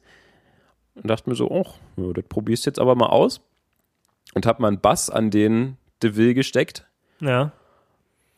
Soll man ja nicht machen, ne? Soll man nicht machen? Nee. Warum? Ähm, da gibt's auch schöne Videos. ähm, das liegt daran, also wenn da Bassverstärker dran steht, äh, dann haben die halt auch, also der entscheidende Punkt sind die Lautsprecher. Ja, klar. Ähm, wenn, wenn man halt länger mit den Tieffrequenzen spielt, dann äh, gibt's da, da, da kann es halt passieren, dass du Falten in den, wie sagt man, Konus oder in dieser The Cone. In the Cone halt rein ja. da, oder Risse oder wie auch immer und dann wird, ähm, wird der Klang sehr schnell sehr schlecht. Und da ja, gibt's, ja. Äh, gibt's ein paar schöne Videos auf YouTube, wo jemand versucht halt so, so einen Gitarrenlautsprecher mal mit einem Bass so ein bisschen zu quälen und der verformt sich halt in den allermerkwürdigsten Formen, ne? Ja, nee, das ist klar, dass man da echt ein bisschen aufpassen muss dass man das Ding jetzt nicht wirklich als Bassverstärkerersatz nehmen kann, ist natürlich klar. Bloß ich wollte halt unbedingt mal hören, wie es klingt. Ja. Da halt an der Gitarre schon so wahnsinnig geil klang und halt so die vier Zehner Bestückung, die ist ja prädestiniert für einen Bass. Ja. Ja, und das war halt einfach der Bass-Sound. so, nachdem wir alle in der Band schon immer gesucht haben, angesteckt, ohne Pedal zwischen, ja. Fender P-Bass und es klang halt so, wie es klingen sollte. Also ich muss auch ich dachte, sagen, mir, ich dachte mir natürlich auch schon, dass das halt nicht so gesund ist für die Mühle und hab's dann halt auch schnell wieder sein lassen, aber es klang halt so derbe gut. Auch mit Bass. Ja, also. Da war ich richtig geflasht. Wir waren ja im Just Music Store, als wir da den letzten tollen, in Anführungsstrichen, Tag verlebten. Ähm, da haben wir auch in der Basssektion mal alles Mögliche ausprobiert. Ein Rickenbacker gespielt, also der Basser halt, mhm. ein Höfner, und dann ähm, standen da ja auch ganz viele Bassverstärker drin und tatsächlich ist, sind wir da auch bei den Fender Bassverstärkern hängen geblieben. Also ich glaube, außer den Fender war noch der Orange halt ganz geil, aber so diese ganzen MPEG und wie sie nicht alle heißen, die ja eigentlich so den mega Ruf haben, die finde ich vom Sound tatsächlich nicht so geil. Ich stehe übelst auf die MPEG-Amps. Ich also nicht. weiß nicht, wenn, wenn, wenn, wenn Bass, dann irgendwie Ampeg. Vielleicht sogar mit einem Marshall-Top-Teil. Das war nämlich auch eine sehr coole Kombo. Als wir das vorletzte Mal beim Thomann waren, hatte unser äh, ehemaliger Bassist sein äh, Marshall-Top-Teil mit. Das ist so ein, ach, wie heißt denn der, VBA sonst was, halt mördermächtiges Marshall-Bass-Vollröhren-Top. Ich glaube 400 Watt oder sowas. Und äh, das wollten wir halt unbedingt mal auf die äh, 8x10 Zoll Box von Ampeg draufstellen. Ja, nachgefragt, angesteckt. Und äh, das kommt halt so dem Basssound gleich, den ich jetzt mit dem Fender Amp rausgeholt habe.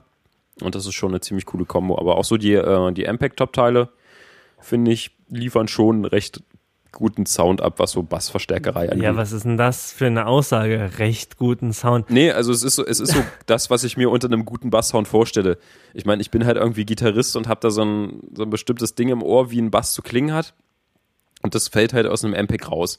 Wir haben auch noch äh, Boogie und Orange und sonst was Top-Teile angespielt, aber weiß nicht, ich persönlich fand dann letztendlich das äh, MPEG, glaube Heritage 100 Top-Teil immer noch am besten. Also ich muss sagen, äh, Orange AD 200 oder 300, weiß gar, Mhm. gar nicht genau aus dem Kopf. Das äh, ist so für natürlich, man kann es sich schon vorstellen, so ein bisschen angezerrten Bass richtig gut. Ja. Und die Fender, die klang, also zum Beispiel der Fender mit de, der Fender Bassverstärker mit dem Höfner Bass zusammen. Das war ja auch so, ein, so eine Traumkombination. das, das hat richtig so gleich die Mundwinkel Ja, auseinandergezogen. so muss es sein. Ja. Naja, aber ich kenne mich da auch zu wenig aus, um da so eine richtig fundierte Meinung zu haben. Aber bisher, so in den Proberäumen, auch wenn wir da immer so verschiedene Verstärker ausprobiert haben, waren wir irgendwie so, immer wenn es die MPEGs waren, waren wir dann immer so ein bisschen underwhelmed irgendwie. Hm. Ja, keine Ahnung. Ja, Geschmackssache. Ja. Muss ich Ja. mich äh, mit der mit der DI-Box jetzt nicht mehr zu sehr auseinandersetzen. Zuletzt habe ich halt äh, auch, wie gesagt, ja simuliert den Orange äh, Bass Verstärker genommen, um den um das DI-Box-Signal noch ein bisschen anzufetten. Guter Plan. Ja, ja. Also ich bin ja auch nach wie vor, muss ich hier an der Stelle dann auch nochmal sagen, mit meinem Hot Rod Deluxe äh, immer noch mega zufrieden. Ich spiele mehr Gitarre denn je, weil ich einfach so Bock habe, den zu hören. Und der, der nimmt halt auch Pedale so gut an. Also man kann einfach alles damit machen und äh, es macht einfach voll Laune. Also das ist wirklich dann auch so der Unterschied. Jetzt habe ich den, den Orange Micro Terror, den ich ja vorher immer die ganze Zeit gespielt habe, habe ich jetzt auch nochmal so im direkten Vergleich nebeneinander mit meinem selbstgebauten Cabinet gespielt und so und man merkt einfach diesen Unterschied zwischen Vollröhre und so ein bisschen Röhre und ein bisschen Transistor und so ein bisschen geschummelt und ein bisschen billiger und das sind Ja. schon die Dynamik ah, so großartig. Dieses ganz leise Spielen richtig reinhauen und da passiert dann auch so richtig was, da kommt richtig Luft in Bewegung. Ja. Das macht einfach voll Laune. Kleiner Abstecher in die Basswelt. Ähm, ein Kumpel hat sich auch ein Kabinett selbst gebaut jetzt. Mhm. Mm, Ein 212er. Hat das Holz zurechtgesägt und zwei Griffe angeschraubt und ähm, hat so geschaltet, dass halt äh, beide Speaker benutzbar sind oder jeder einzeln. Hat einen Vintage 30 eingebaut und einen Greenback. Okay. Und es äh, ist halt so schön, man kann halt die beiden äh, Speaker einfach mal so gegeneinander testen, Mhm. wo jetzt die Stärken liegen. Ähm, ich habe jetzt nicht beide einzeln ausprobiert, ich habe bloß mal das Kabinett insgesamt angehört mit dem äh, Fender Blues Junior, der oben drauf stand. Und es klingt halt einfach super gut. Mhm. Also ich bin sowieso ein Fan von den Greenback-Speakern, die äh, sind auch in meiner Marshall-Box drin. Die klingen halt einfach genau so ausgewogen, wie ich es beim Gitarrensound haben will. Und der Vintage 30, der drückt halt aber auch nochmal schön mit rein. Also ist echt eine Bombenkombination. Ja, ich habe ja in meinem selbstgebauten habe ich auch einen Greenback drin. Und äh, den habe ich jetzt, das Cabinet habe ich jetzt auch schon an den Hot Rod angeschlossen, äh, um da mal zu vergleichen. Der hat ja irgendwie so einen so einen Speaker, den es gar nicht bei Celestion direkt zu kaufen gibt. Der ist irgendwie so Mhm. eine Special Anfertigung. Der ist schon ziemlich gut, aber ich finde auch, der Greenback ist nochmal ein Zacken geiler und irgendwann, wenn mir mal ganz da langweilig ist, spiele ich schon mit dem Gedanken, in den Hot Rod dann doch nochmal so einen Greenback einzubauen. Ja, also es lohnt sich auf jeden Fall. Wirklich, Speaker machen so viel aus am, am Gitarrensound, das ist echt der Wahnsinn. Ja. Absolut korrekt. Ja. Ähm, ja, ja. Jetzt ich ja schon fast verleitet, den jetzt auch nochmal kurz anzuschalten, aber dann, dann würde mir jetzt vielleicht wieder spontan erstmal gar nicht so Spannendes zum Spielen einfallen. Ich habe schon auch überlegt, eigentlich habe ich das ja aufgebaut, um vorher schon was aufzunehmen und dann ist mir aber doch wieder tausend Zeug dazwischen gekommen, weswegen es dann. Was wolltest du denn aufnehmen? Nee, einfach so verschiedene mal Sounds, mit dem, die man so mit dem Ding produzieren kann, so für den Podcast halt, damit die Leute dann mal endlich ja. so ein paar Hörbeispiele haben. Ja, vielleicht machen wir das noch gegen Ende der Sendung. Können wir die noch live einspielen dann? Ähm, ich habe ja jetzt auch ähm, ich habe ja die ganze Zeit Telecaster gespielt jetzt in letzter Zeit und dann habe ich irgendwie mhm. jetzt mal kürzlich wieder meine billige Les Paul Kopie äh, rausgeholt, die ja immerhin schon die originalen Gibson Pickups drin hat und ähm, äh, ein Gibson Pickup, äh, äh, Pickup Selector Switch. ähm, also es ist schon, es ist schon mehr Gibson drin, als noch am Anfang drin war. Mhm. Und äh, zuletzt habe ich die dann so rangesteckt an den Fender auch und dachte mir, boah, das klingt ja mega gut. Yeah. Und jetzt habe ich irgendwie die letzten Wochen nur noch mit der Les Paul gespielt.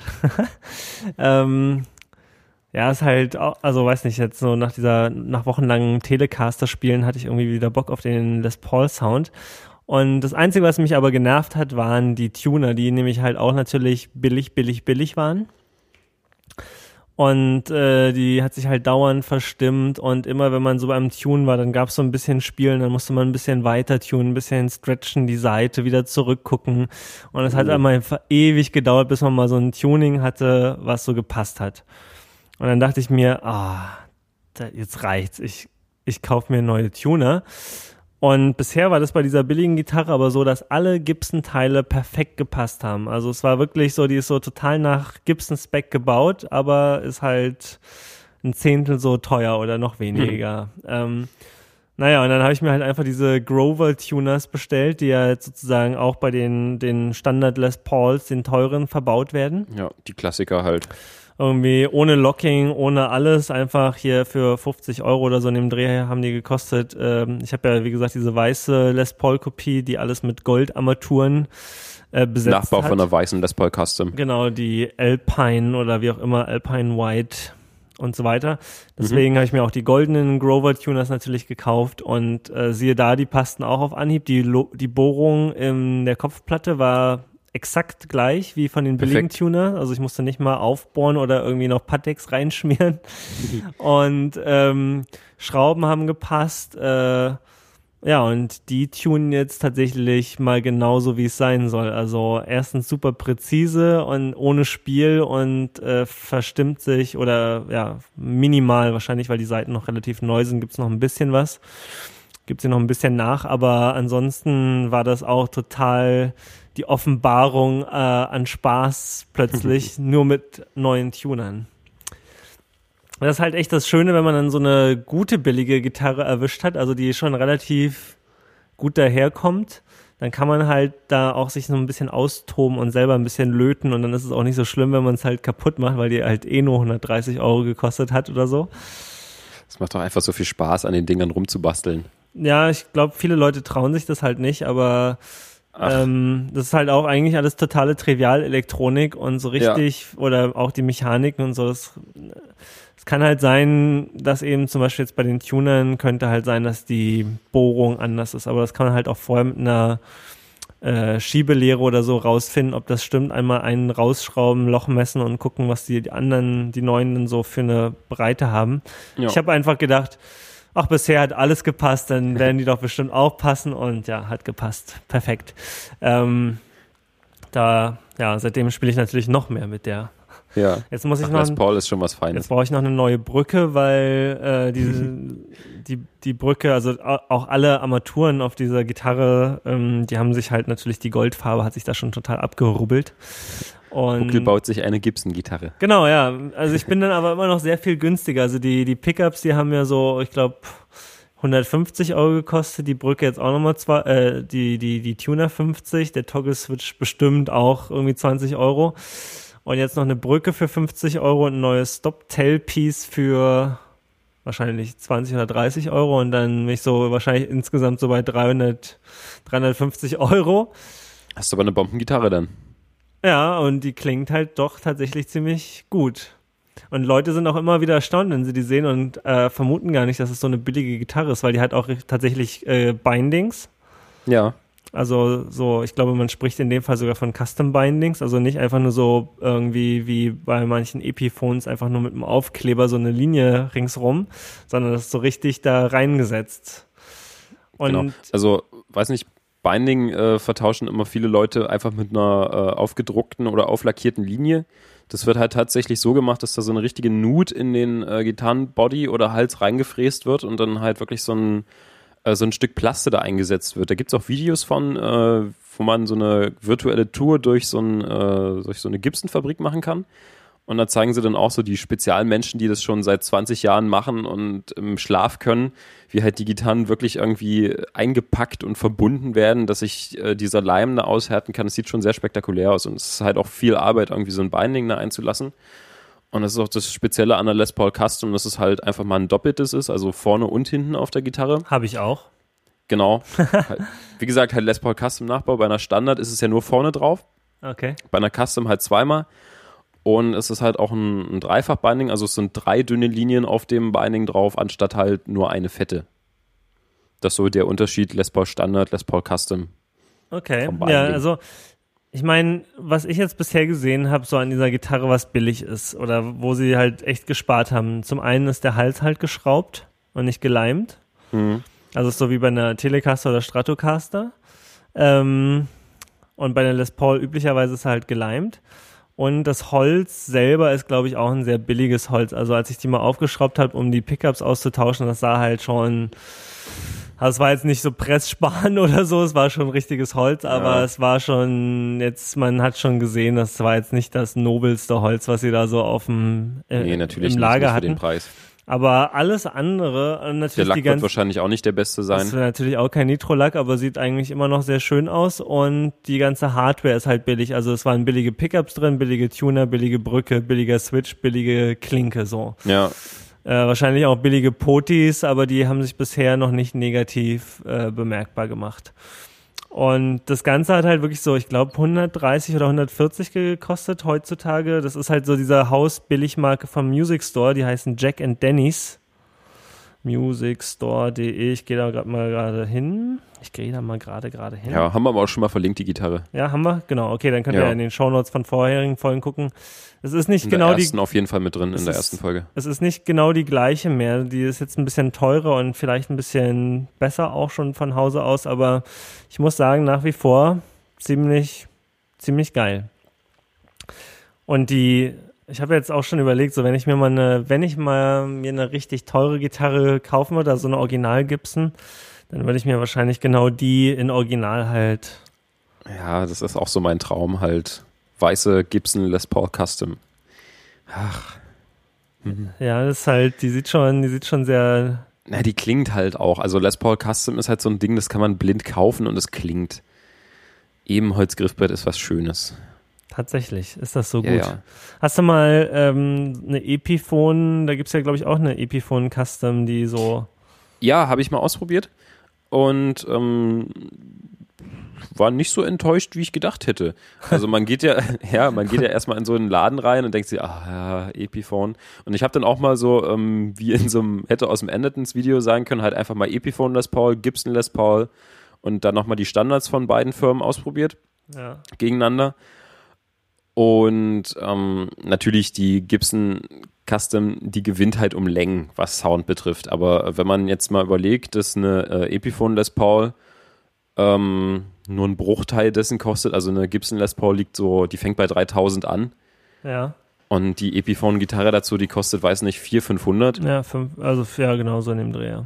Und halt für das Geld bekommt man mit der Epiphone Les Paul halt auch eine gute Gitarre. Also für 400 Euro den Sound ist schon echt okay. Natürlich kann man jetzt nicht erwarten, dass es halt so offen klingt und, krass sustained und sonst was, aber es klingt halt gut für das Geld. Es ist halt so, wie wenn man eine, eine Squire oder eine Fender Mexico kauft. Die klingt halt natürlich auch nicht so geil wie eine Fender aus dem Custom Shop. Aber es ist halt preislich auch, klar, glaube ich, nicht machbar, was das Holz betrifft. Und wer jetzt halt unbedingt was haben will, was nach Les Paul Custom aussieht und auch noch einen guten Sound haben will und nicht viel Kohle hat, der ist auf jeden Fall mit einer Epiphone da gut beraten. Die haben jetzt auch angefangen, die gleichen Specs zu verbauen wie von Gibson halt. Und die haben ein bisschen rumprobiert, wie sie den Halsstab einsetzen. Und äh, Epiphone hat auch neue Pickups jetzt, die baugleich sind mit denen von Gibson. Nur ein bisschen anders heißen, weil sie halt die Namensrechte nicht bekommen haben. Und diese neuen Epiphone-Gitarren, die klingen echt gut, wenn man den Preis beachtet. Und du meinst, der, das Holz wäre dann der größte Unterschied, der den Sound oder den, der den größten Soundunterschied macht? Holz macht auf jeden Fall den größten Soundunterschied, ja. Nicht die Pickups? Die Pickups machen natürlich äh, schon was Dolles aus, aber. Aber du meinst, die sind eigentlich baugleich. Die Pickups sind relativ baugleich, ja. Wie gesagt, die heißen ein bisschen anders, aber das Holz ist halt, es macht wirklich sehr viel aus. Es fängt halt damit an, dass auf einer Epiphone-Gitarre ähm, ein sehr, sehr günstiges Rosewood-Fretboard drauf ist und äh, die Original Gibson Custom äh, Ebenholz benutzt. Aber genau, das ist auch so eine Frage, wo ich immer noch so ein bisschen denke, das kann doch nicht sein, dass das Griffbrettholz so eine Klangunterschied, so einen Klangunterschied macht. Was soll denn da den Klangunterschied machen von dem Griffbrett? Ähm, teste mal eine Rosewood Strat neben einer Maple Strat. Da wirst du auf jeden Fall schon mal einen großen Unterschied hören. Huh. Ich, ich finde zum Beispiel eine Maple Strat äh, klingt also für meine Begriffe, so wie eine Strat klingen soll, würde ich mir halt auf jeden Fall eine mit einem Ahorn-Griffbrett kaufen. Wenn es geht, sogar nicht unbedingt mit einem Ahorn-Griffbrett, sondern mit einem einteiligen Ahornhals. Ein Ahornhals, ähm, das merkt man bei Bessen auch ganz doll, beim P-Bass, ob man einen mit Rosewood oder äh, Ahorn spielt. Ähm, Rosewood löst oben drüber ein bisschen auf. Es klingt viel klarer, viel brillanter, einfach ein bisschen aufgeräumter.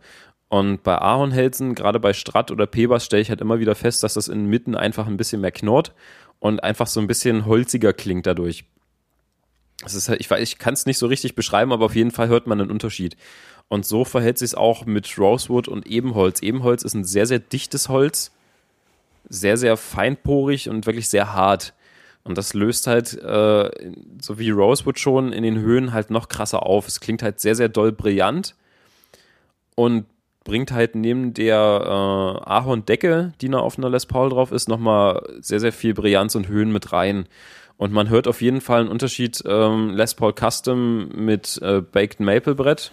Die Classic Custom haben Baked Maple. Oder einer Standard mit einem Rosewood Fretboard. Der Unterschied ist auf jeden Fall hörbar. Okay, also ich, ich, das muss ich mal ausprobieren. Das lohnt sich halt wirklich, wenn man, wenn man halt mal die Zeit im Laden hat, irgendwie zwei Gitarren nebeneinander zu haben und einfach bloß mal gucken, äh, höre ich einen Unterschied beim Holz. Wenn einem das egal ist oder wenn man das nicht hört, dann kann man natürlich die Gitarre kaufen, die einem besser gefällt. Bloß ähm, ich bin eher so der, der High-Gain-lastigere Typ. Ja. Und stehe natürlich total auf Les Paul. Und äh, bei einer Custom ist es halt noch so das letzte bisschen, das es dann rausholt, was es für mich dann ausmacht. Einfach durch das andere Holz. ich hätte halt, ich weiß nicht, ich habe es halt früher auch immer so, ja, äh, E-Gitarre ist halt äh, Draht auf Pickup und danach klingt's. Und dann wirklich mal äh, mich in den Laden gesetzt und mal geguckt, okay, äh, viele verschiedene Holzsorten. Aber du hast keinen Blindtest gemacht. Nee, das ging natürlich nicht. Du hast schon gewusst, dass du jetzt eine 3000 Euro Gitarre in der Hand hast und da nur eine 400 Euro. Ja, das, also das, das spielt auf jeden Fall mit rein. Das ist natürlich klar, dass die 3000 Euro Gibson-Gitarre besser klingt als die 400 Epiphone. Das, das ist völlig normal. da sollten wir nämlich, das fand ich nämlich so geil bei diesem Endertons-Test, wo sie irgendwie die, äh, die, die, ich glaube, es war ein Telecaster, die äh, ah, ja. Fender, American, Mexican und die Squire und, Squire, und so ja. gegeneinander blind, double blindfolded Test äh, gemacht haben und die Squire halt irgendwie dachten sie, das wäre die teuerste halt, ne? Ja, ja. Und also ich möchte, ich würde jetzt auch nicht von mir behaupten, dass ich jetzt irgendwie vom vom, also wenn ich es jetzt nicht selber spiele, vom Sound her nicht eine Les Paul Custom von einer Studio, äh, von einer Standard unterscheiden könnte, auf keinen Fall das ist einfach so das Spielgefühl, was es dann mit ausmacht wahrscheinlich. Aber ich denke schon, äh, dass ich einen Unterschied zwischen einer Strat mit Rosewood oder Maple Neck raushören könnte. Okay. Würde ich jetzt einfach mal so behaupten. Also da, ich weiß nicht, da finde ich halt den Unterschied am, am merklichsten. Das ist halt so am krassesten. Okay. Ich werde das, äh, ich werde das mal bei Gelegenheit ausprobieren. Kann natürlich kompletter Scheiß und Voodoo sein, den ich da gerade erzähle, aber gerade so bei einer Strat fällt es mir immer wieder auf. Okay. Dass es da wirklich einen, einen Unterschied macht. Ich werde, also ich werde mal, tja, ich weiß nicht, ob ich dafür zu Just Music will oder ob die das überhaupt haben, aber ich würde gerne mal zu Thomann und dann muss ich irgendjemanden mitnehmen, der mir, äh, wo ich mir auch die Augen verbinde und dann so einen Ja. Blindtest machen kann. Wir fahren nächsten Monat hin, kommst du mit? Na, ihr fahrt aber wahrscheinlich in der Woche wieder, ne? Äh, kann ich auch gar nicht sagen. Muss nicht unbedingt sein. Naja, wir Steht noch können, nicht fest. okay, wir können jeden ja mal kurz schließen. Genau. Ähm, gut, äh, mh, erzähl doch noch mal hier zu deinen, äh, da gibt's irgendwie, ich sehe hier in den Shownotes äh, kleinere CD-Produktionen, Hörerfragen. Ja, genau. Ähm, irgendwo stand es in den Kommentaren, wie man doch so als kleine Band irgendwie am besten eine CD an Mann bringt. Gar nicht. Und ob man überhaupt eine CD machen lässt. Ja, ja. Äh, wir haben es noch gemacht damals, vor, weiß nicht, zwei Jahren haben wir das, glaube ich, mal in Angriff genommen, nachdem wir aus dem Studio kamen, dachten wir uns so, ja, brauchen wir doch aber auch eine CD für. Ja. Naja. Ähm, die Auflage, wenn man, man sollte vorher wissen, was man als Band für eine Reichweite hat. Wie viele CDs lasse ich machen. Äh, wenn man halt irgendwie jedes Wochenende in Clubs spielt, wo einen 500 Leute zuhören, und das wirklich kontinuierlich, dann ist es halt, wird man wahrscheinlich mehr los, als wenn man dreimal im Jahr irgendwo einen Auftritt hat vor 300 Leuten. Das ist natürlich klar. Man sollte natürlich auch im Netz ein bisschen Werbung für sich machen und vielleicht selber so privat so einen kleinen Versandhandel einrichten. Und ansonsten, wie gesagt, danach irgendwie schauen. Also so mit 200, 300 Stück ist man auf jeden Fall schon mal gut dabei. Das ist nicht zu viel und nicht zu wenig. Ob man 500 Stück äh, machen lassen will, sollte man sich wirklich arg, arg überlegen, weil ansonsten sitzt man im Zweifel zwei ewig auf den Dingern. Sind das denn Ja. äh, die professionell produzierten CDs oder sind das dann so Billigheimer CDs? Ähm, wie meinst du das jetzt? Naja, man kann sie ja brennen oder Nee, also ähm, ich spreche jetzt nicht davon, dass man sich zu Hause hinsetzt und irgendwie ein 100er Pack Rohlinge durchbrennt und da irgendwie selber Cover für malt, sondern halt ich fahre zu einer Firma hin und sage, ich will 200 CDs haben, druckt mir ein Cover, pre presst mir die CD und äh, gebt sie mir, so dass ich sie im Zweifelsfall in den Laden stellen könnte. okay, Also es sieht schon nach einer richtigen Scheibe aus. okay. So, genau. Also wie groß wird man seine Auflage, war halt die erste Frage vom Hörer. Wie gesagt, gucken, Reichweite der Band irgendwie anpassen. Meistens ist es aber auch so, dass wenn man es zu einem größeren Presswerk gibt, man unter 200 oder 300 Stück sowieso nichts bestellen kann, weil die dafür irgendwie gar nicht erst ihre Maschinen anwerfen. Sollte man natürlich beachten. Ja, äh, wo und wie druckt man die Hüllen und die CDs? Ähm, ist halt die Sache, man sollte gut mit Photoshop umgehen können. Man bekommt meistens vom Presswerk so eine Art Template, wie, äh, wie die Maße und Auflösungen und sonst was sein sollen von den Grafiken, die man hinschickt und äh, wie die strukturiert sind. Ähm, muss man mit umgehen können. Ist auf jeden Fall nicht ganz einfach. Sollte natürlich auch eine gute Idee haben, wie das ganze Cover und das CD-Print aussehen soll. Und dann schickt man das in einem bestimmten Dateiformat dahin und dann kümmern die sich drum. Ähm, meistens druckt das Presswerk auch gleich die Hüllen und die CDs. Also die machen halt nicht nur Rohlinge fertig, sondern machen alles fertig. Okay. Genau. Äh, ja, wie viel Geld äh, kostet die ganze Sache? Also das kommt natürlich auf die Stückzahl an, wie viele CDs man machen will und auch darauf, wie aufwendig das Cover gestaltet ist und welche CD-Hüllen man haben möchte. Man kann es natürlich in der einfachsten Papphülle machen, einfach ein Pappeinschieber, der bedruckt wird, ist die günstigste Variante. Dann gibt's halt so dieses klassische CD-Digipack, so diese Plastehülle zum Aufklappen. Oder diese Öko-Teile, wo man einfach ein Stück Pappe mehrmals aufklappt und dann so ein Plastenupsi da drin sitzt, wo man die CD drauf einklingt. Da sind halt nach oben keine Grenzen. Das ist schon mal ein preislicher Unterschied. Und halt die Grafik. Wie viele Farben sind drin? Ist es aufwendig zu drucken? Ist es filigran? Kommt noch ein Booklet mit rein? Hat es eine aufwendige Rückseite und sowas? Das spielt halt alles mit rein. Wenn man halt, ich sag mal, 300 bestellt in einem Digipack mit einer, weiß ich nicht, nicht sehr aufwendigen Covergestaltung und die CD wird auch nicht aufwendig bedruckt, ist man halt so, weiß ich nicht, mit auf jeden Fall ab 300, 400 Euro aufwärts dabei. So billig. So. Ja, also es kostet jetzt nicht ein Tausender. Das kann man schon mal machen, wenn man sich als Band teilt. Ja. So, ja, wie bringt man die CD abseits von Konzerten an den Mann? Wie sind Plattenläden so drauf, wenn man möchte, dass sie die eigene CD verkaufen? Äh, ja, also Konzerte sind natürlich so das Größte, wo man mal CDs los wird. oder andere Aufträge. Ansonsten Webpräsenz ist natürlich wichtig. Und ähm, Plattenläden, ähm, hm, die tun sich da so ein bisschen schwer. Also man kann jetzt nicht einfach zum Mediamarkt gehen und sagen, hier stellt meine CD ins Regal. Äh, das hat ja dann auch noch ein bisschen mit zu tun, ob man bei der GEMA gemeldet ist, ob man einen Labelcode hat, ob die CD einen eigenen Code hat, so wie so eine Art ISBN-Nummer gibt's dafür auch. Da hast du bestimmt schon mal ein bisschen was drüber gelesen mit deinen Musikbusiness-Bucherfahrungen. So ein bisschen, oh, ja. So ein bisschen. Ansonsten, äh, kleinere Plattenläden machen das eigentlich recht gern. Also, ähm, wir sind damals durch Leipzig gezogen und haben einfach bei allen nachgefragt und die meinten, klar, stellen wir rein. Ist halt so eine Art Kommissionshandel. Stellen sie halt rein, die kaufen sie dir nicht ab, die stellen sie halt rein und wenn sie halt welche verkaufen, sagen sie dir Bescheid und dann äh, handelst du halt aus, wie man es macht, ob die einen Euro abkriegen oder nicht. So geht es dann halt. Aber bei kleineren Läden, die dann einen vielleicht auch schon kennen, äh, sollte das nicht so das Problem sein. Vielleicht gibt man dann gleich noch ein, zwei Plakate dazu, die sie mal mit irgendwo hinhängen können, weil ansonsten stehen die Dinger da am Regal rum und verstauben. Ähm, ruhig auch irgendwie bei den, bei den lokalen Musikalienhändlern seines geringsten Misstrauens nachfragen, ob die nicht vielleicht welche mit ins Angebot reinnehmen wollen. Irgendwie so fünf neben der Kasse zu stehen haben, ist wahrscheinlich auch nicht so verkehrt. Meistens so, wenn man sich in der Stadt so ein bisschen auskennt und so in seiner Zielgruppe da unterwegs ist, kennen sich ja sowieso alle man, man hat es ja auch wahrscheinlich in so großen Städten wie Berlin, dass man halt irgendwie, jeder, der Musik macht, hat sich schon mal irgendwo gesehen. So spiegelt sich das dann halt auch wieder. Ruhig fragen, irgendwie Kommissionskauf sollte da kein Problem sein. Und ja, genau, das erzählen die halt an einem alles, was sie da abhaben wollen, wie sie es machen. Ansonsten stellen die sich da nicht groß quer. Das mal so als kleiner Abriss, wie man selber so irgendwie seine CDs an Mann bringen kann. Und nun reisen wir ins 21. Jahrhundert. Genau. Also und, und lassen diesen ganzen, äh, ganzen angestaubten Krempel hinter uns. Genau. Denn, Als Anmerkung, du hattest in der letzten Sendung, glaube ich, erzählt, dass du mal einen Song irgendwie online gestellt hast ja. zum Verkaufen. Dachte ich mir dann beim selben Abend auch so, ach ja, cool, machst du mal auch gleich.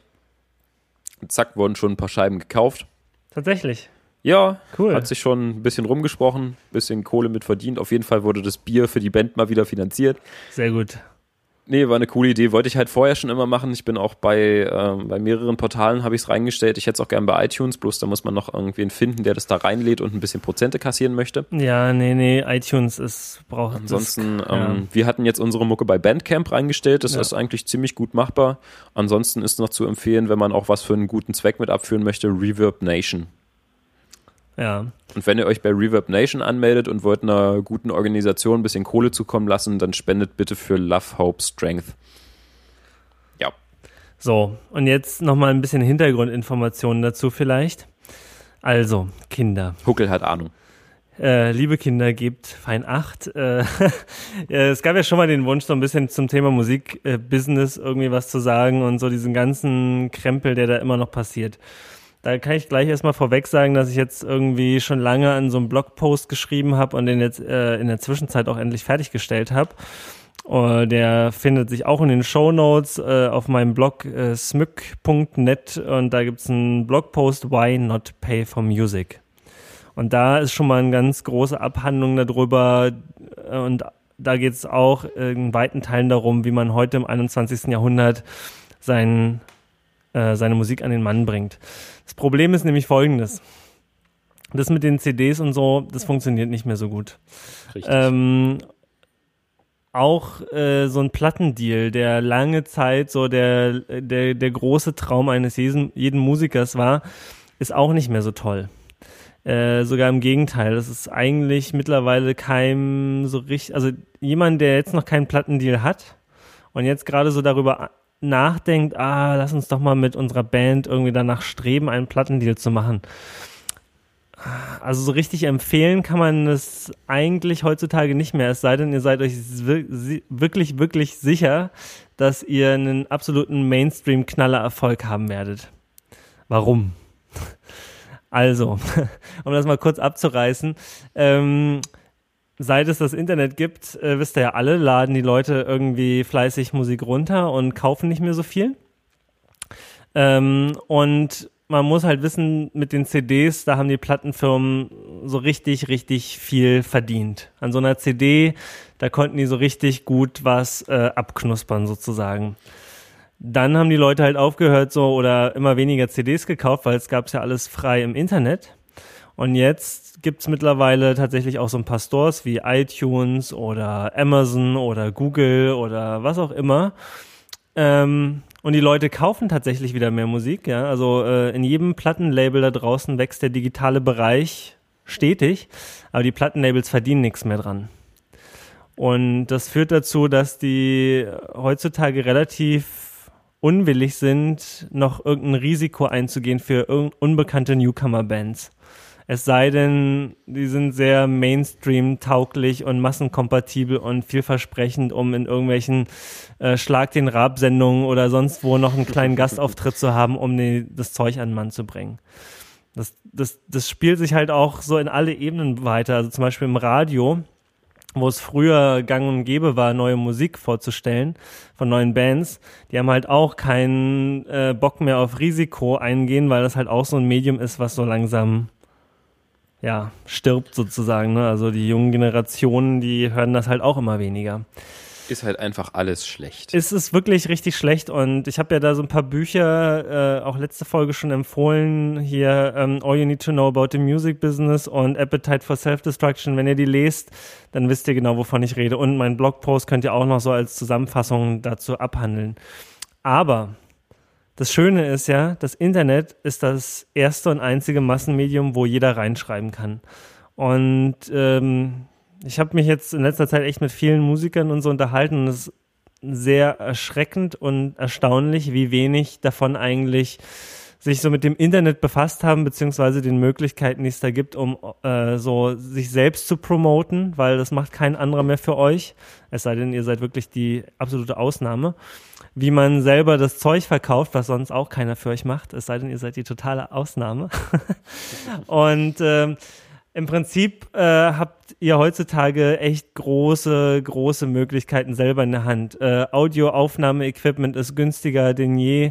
Wer sich ein bisschen belest, kann irgendwie wirklich gute Aufnahmen produzieren, kann selber irgendwie Tracks ins Internet stellen und die mit zum Beispiel auf Bandcamp mit nur 10% Abgabe an Bandcamp irgendwie verkaufen. Jederzeit, zu beliebigen Zeitpunkten, unendlich oft.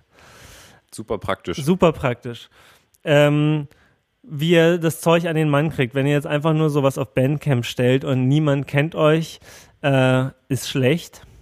Äh, dann wird euch das Internet auch erstmal nicht so wirklich weiterhelfen da empfiehlt es sich natürlich schon, trotzdem so ein bisschen Konzerte zu spielen und natürlich irgendwie Leuten eure Musik zu präsentieren, damit die das auch toll finden und davon erfahren. Andererseits könnt ihr aber auch dafür sorgen, dass Musik Leute eure Musik entdecken mit dem Internet. Äh, es gibt zum Beispiel auf Facebook ganz großartige Möglichkeiten, ähm, eine Bandpage zu machen äh, schreibt ihr rein, ihr habt gerade eine neue EP release, die gibt's auf Bandcamp und dann promotet ihr diesen Post und ihr könnt euch aussuchen, dass irgendwie alle 13-jährigen Mädchen in Berlin, die Single sind und, na okay, mit 13 sind sie sowieso Single, sagen wir mal 19-jährige Mädchen, äh. die in Berlin sind, Single sind und äh, auf Coldplay stehen, die sollen jetzt bitte von eurer Band erfahren, weil die, da vermutet ihr, dass die auf eure Musik absolut super stehen. Ihr könnt da sowas machen wie äh, zeigt meinen Post für meine Musik für alle Leute, die jetzt gerade nach irgendeiner anderen Band suchen, ja, oder zeigt die in der Sidebar an und sagt hier Bands, die ähnlich sind oder so solche Geschichten. Und es kostet halt vergleichsweise wenig. Im Wesentlichen, was ihr tut, ist, ihr könnt da sagen, okay, ich gebe jetzt 100 Euro aus und dann sagt euch Facebook mit den Settings, die ihr dann so eingestellt habt, wie viele Klicks sie euch garantieren.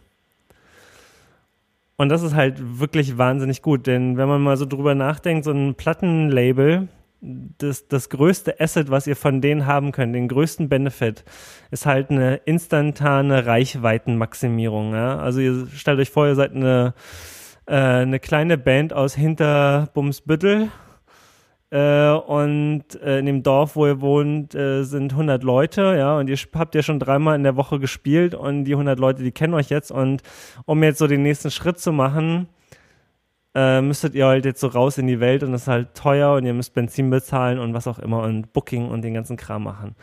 Früher war das halt so, ihr habt ein Demo-Tape zum Plattenlabel geschickt Und wenn ihr halt toll gefunden wurdet, dann haben die halt euch in Radiosendern, in TV-Sendungen überall platziert. Das heißt, ihr hattet plötzlich, äh, wenn ihr einmal im Radio im Bundesland oder so gespielt wurdet, statt 100 Leute, 100.000 Leute haben eure Musik gehört. Ja, also dieses, früher konnte halt nicht jeder in so ein Massenmedium reinschreiben und seine Promotionen selber regeln. Äh, da war man auf sowas angewiesen. Heutzutage könnt ihr das einfach selber machen. Google Ads, Facebook Ads sind zwei der Mittel, um sozusagen, ohne dass ihr wirklich rausgeht und Musik spielt, ähm, äh, anderen Leuten davon äh, sozusagen erzählt, dass es euch gibt und dass ihr so ähnlich klingt wie Coldplay oder so. Ähm, und auch dieser ganze, was du gerade meintest hier mit so, ja, CDs pressen, äh, einen kleinen Versandhandel machen, rumrennen, äh, das in Plattenläden stellen. Das ist halt aufwendig und führt zu relativ wenig. Die ganze Zeit, die ihr da reinsteckt, die ist halt in keiner Relation zu dem, was ihr da jemals sozusagen von irgendeinem so Plattenladen rauskriegt. Und wenn ihr einen Kommissionsverkauf macht, äh, dann heißt das im Prinzip, die geben euch erstmal Geld, aber wenn sie die CDs nicht loswerden, dann müsst ihr ihnen das auch wiedergeben sozusagen. Oder sie geben es euch wirklich erst, wenn die CDs verkauft sind. Genau. Und es ist alles Hassel und es äh, physikalische Medien, die müssen durchs Land gebracht werden. Das Einzige, wo das wirklich sinnvoll ist, ist ein Konzert weil da wollen die Leute vielleicht doch gerne mal so ein, so ein äh, Signal. So ein Andenken mit nach Hause nehmen. So ein nehmen. Andenken mit nach Hause nehmen und die kaufen das nicht wirklich, Richtig. weil sie die Musik jetzt unbedingt sofort im Auto hören wollen, sondern die kaufen das, weil sie euch unterstützen wollen und das ist so ein Token für, ich gebe euch jetzt Geld als Support. Ähm, aber für alles andere lohnt sich das wirklich nicht. Ich habe jetzt mit, mit, mit unserer Band, ich meine, wir haben noch nicht vor einem einzigen Publikum gespielt, noch nicht ein einziges Konzert alles, was ich gemacht habe, ist, den Song online zu stellen oder das Set uh, auf Soundcloud zu stellen, einen Bandcamp-Button zu machen und dann habe ich es getwittert und so. Okay, ich habe jetzt ein paar Follower mehr als vielleicht so der Durchschnittsmensch da draußen, aber ich habe jetzt damit 6 Euro verdient. Das ist mehr als ein gesignter Artist nach 1000 verkauften Downloads auf iTunes. Ja, das muss man sich halt so klar machen. Ihr könnt wenn ihr einen Plattendeal habt zum Beispiel, das Plattenlabel kriegt all das Geld. Ihr kriegt kein Geld, wenn ihr Alben verkauft. Äh, ihr könnt, ihr bezahlt sozusagen eure Schulden beim Label ab mit dem ersten Album. Äh, ihr könnt euch könnt froh sein, wenn ihr euch ein Bier von den GEMA-Einnahmen am Ende kaufen könnt. Ja, wenn ihr das alles selber macht, wenn ihr irgendwie sechs Euro auf Bandcamp einnehmt, mit irgendwie genauso wie ich das gemacht habe, dann habt ihr mehr verdient als ein gesignter Artist da draußen nach tausend verkauften Downloads. So sieht das aus. Und deswegen kann ich eigentlich echt nur jeden ermutigen, äh, befasst euch mal ein bisschen mit dem Internet, guckt euch mal an, sowas wie diese Facebook-Ads und Google-Ads funktionieren. Ihr könnt mit echt wenig Geld einfach mal ausprobieren, was passiert. Ihr könnt die Musik für wirklich, äh, wie gesagt, 10% nimmt, glaube ich, Bandcamp. Das ist extrem wenig. Äh, ja, also iTunes zum Beispiel, die nehmen standardmäßig 30% selber dann kriegt nochmal die Proxy-Firma, die euch da in den iTunes Store gestellt hat, was ab. Das heißt, ihr kommt so oder so einfach mit definitiv viel weniger Geld dabei raus. Und ihr habt, ihr seid auf Dritte angewiesen, also mehrere Dritte. Macht selber. Ähm, Spotify, was ist damit? Spotify ist auch scheiße, leider. Braucht man halt auch wieder einen Dritten, der einen da überhaupt reinbringt. Das ist Punkt Nummer eins und ihr verdient kein Geld auf Spotify. Es ist vielleicht ganz gut, trotzdem da zu sein, weil wenn ihr Fans aufbaut und die euch auf Spotify hören können, super. Aber ihr müsst euch im Klaren sein, dass ihr da kein Geld verdient, denn äh, die Leute, die da Geld bezahlen, beziehungsweise die Leute, die da über Werbung Geld einspielen, das ganze Geld, also selbst wenn ich jetzt hier Felix Band zehnmal auf Spotify den ganzen Monat gehört habe und sonst nichts anderes, kriegt trotzdem Rihanna all mein Geld. Ja.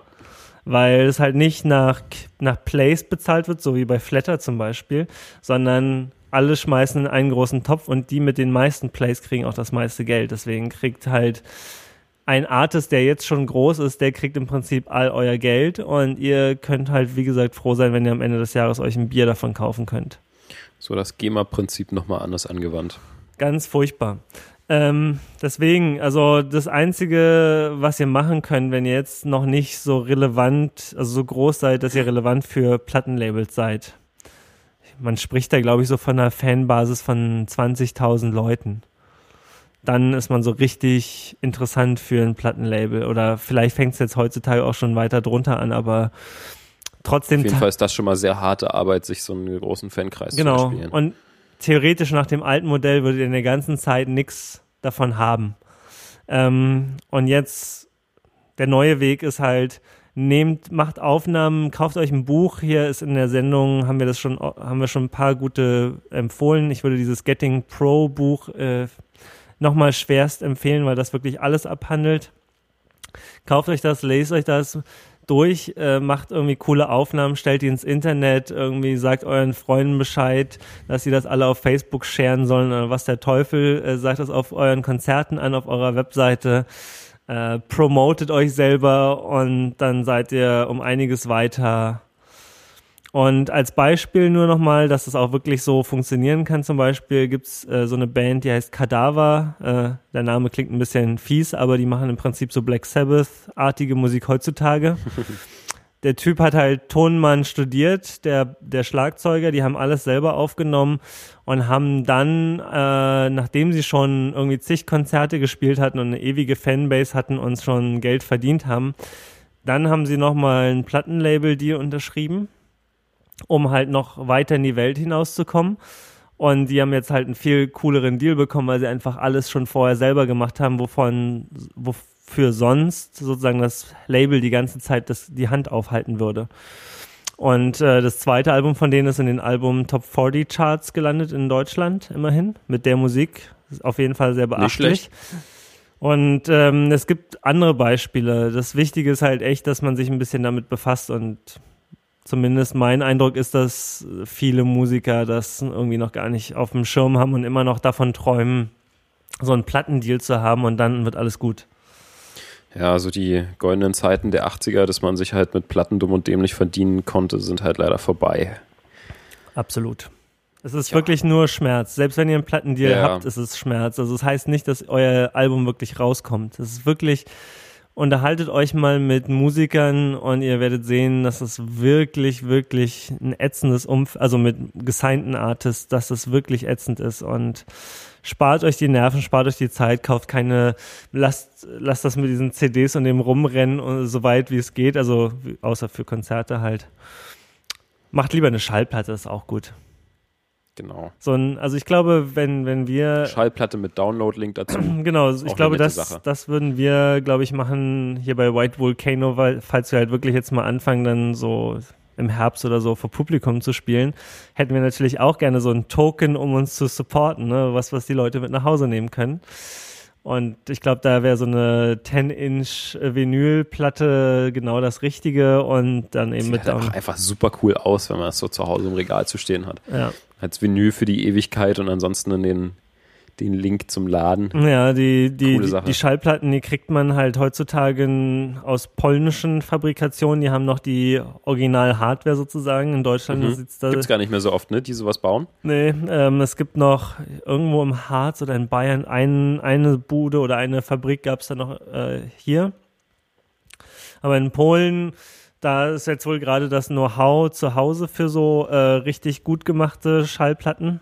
Ähm, und da geht es aber, glaube ich, äh, hat mir ein Freund erzählt, ab 600 Stück los. Mhm. Ja, das ist dann schon krass für eine kleine Band. Es gibt halt, man kann ja Schallplatten schneiden und, glaube ich, auch pressen, ne? Ja. Und das Problem halt bei den geschnittenen Platten ist, dass die bei jedem Abspielen sozusagen. Das nützt sich mit ab. Sehr viel schneller abnutzen, genau. Ja. Und die gepressten, die halten halt sehr viel länger. Ach so, äh, habe ich vorhin vergessen zu sagen, wer sich jetzt wirklich unbedingt noch äh, einen Satz CDs bauen will für seine Band. Ähm, wir haben das damals bei der Firma Hofer gemacht und waren eigentlich recht zufrieden. Das ging recht schnell. Äh, der Support war okay, äh, kann man nehmen und es war jetzt auch, glaube ich, nicht so teuer. Ich weiß nicht mehr, ich weiß jetzt wirklich nicht mehr, wie viel Kohle wir dafür damals irgendwie in der Hand nehmen mussten. Ging aber ganz gut.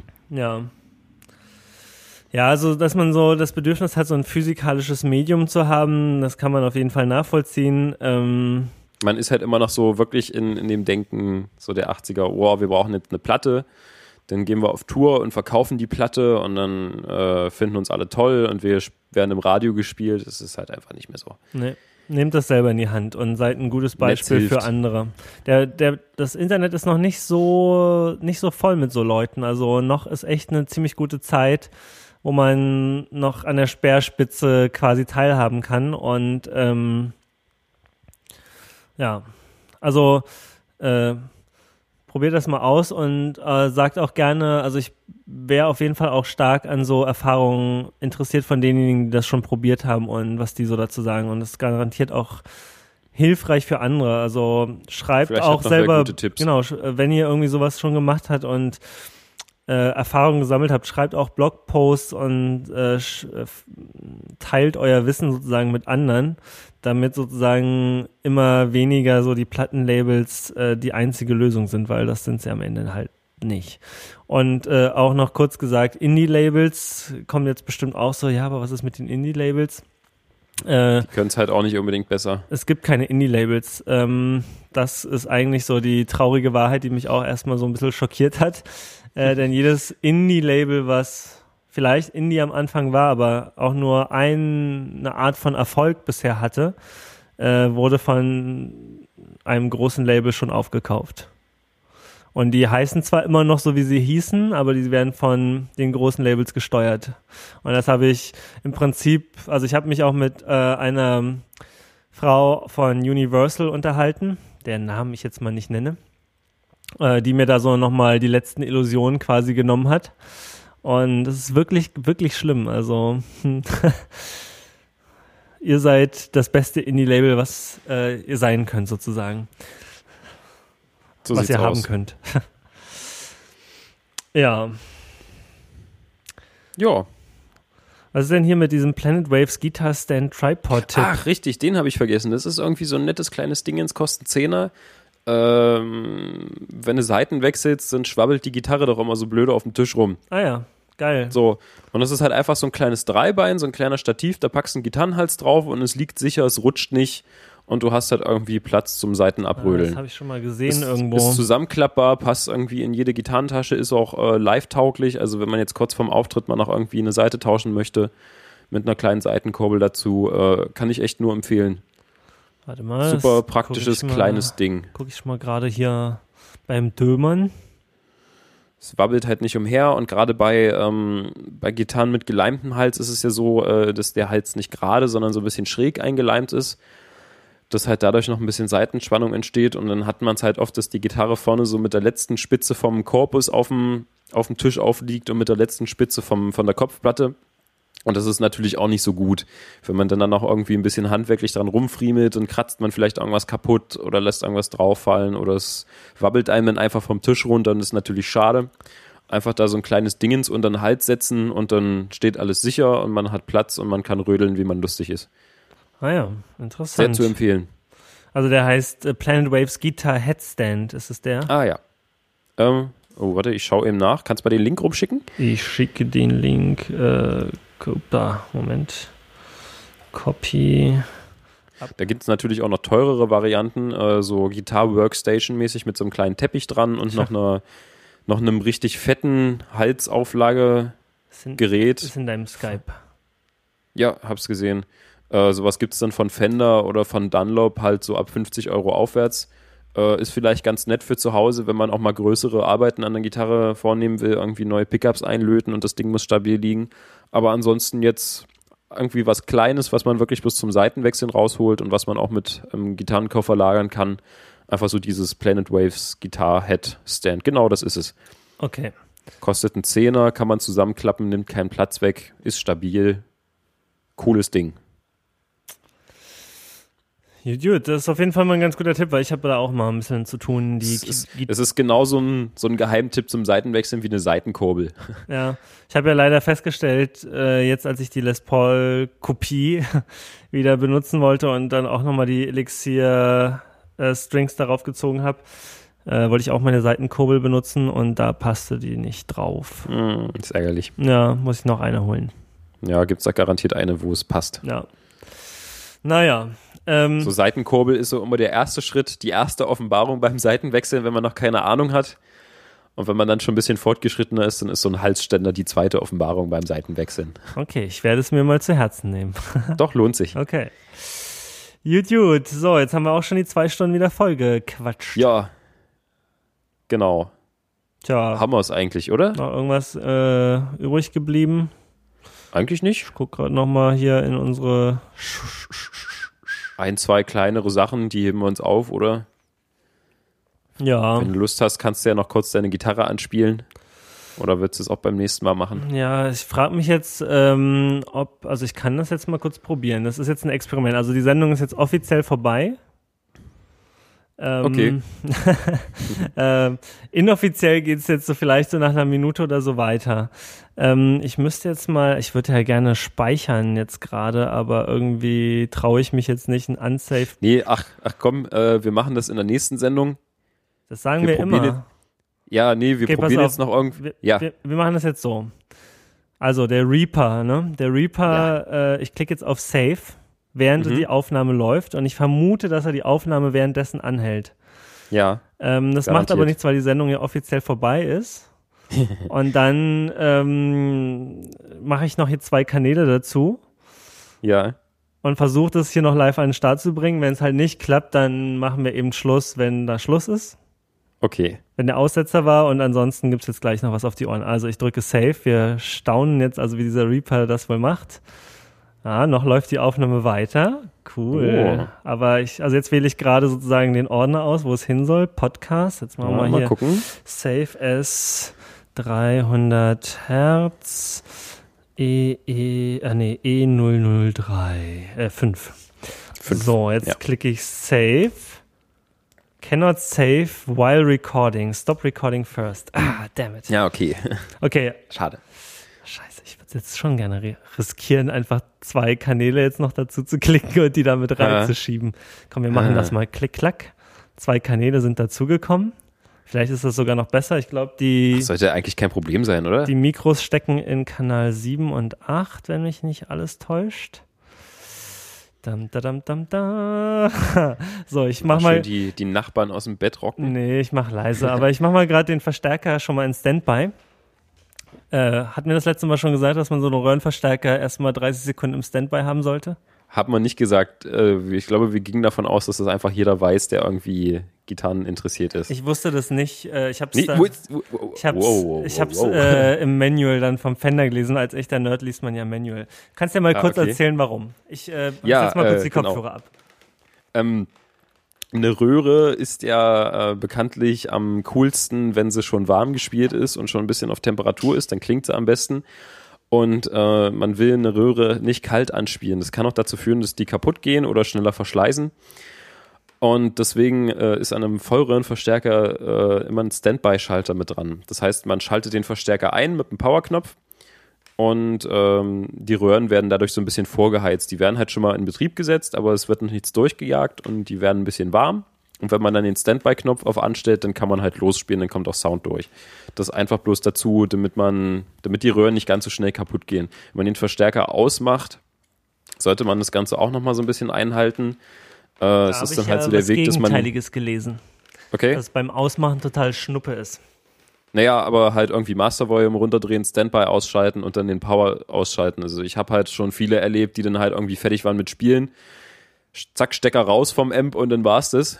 Wo ich mir dann auch so dachte, oh, hm, naja. Also ich habe gelesen, man kann einfach den Power Out, also den Power Switch machen, weil letztendlich die Röhren gehen so oder so aus. Ob die jetzt nacheinander ausgehen Mhm. oder so, das ist eigentlich ah, okay. eigentlich ist Na, nur okay, die, also auch hier bitte äh, in den Kommentaren korrekt äh, korrektieren, wollte ich sagen, korrekten. Ja. Äh, wie sagt man denn korrigieren?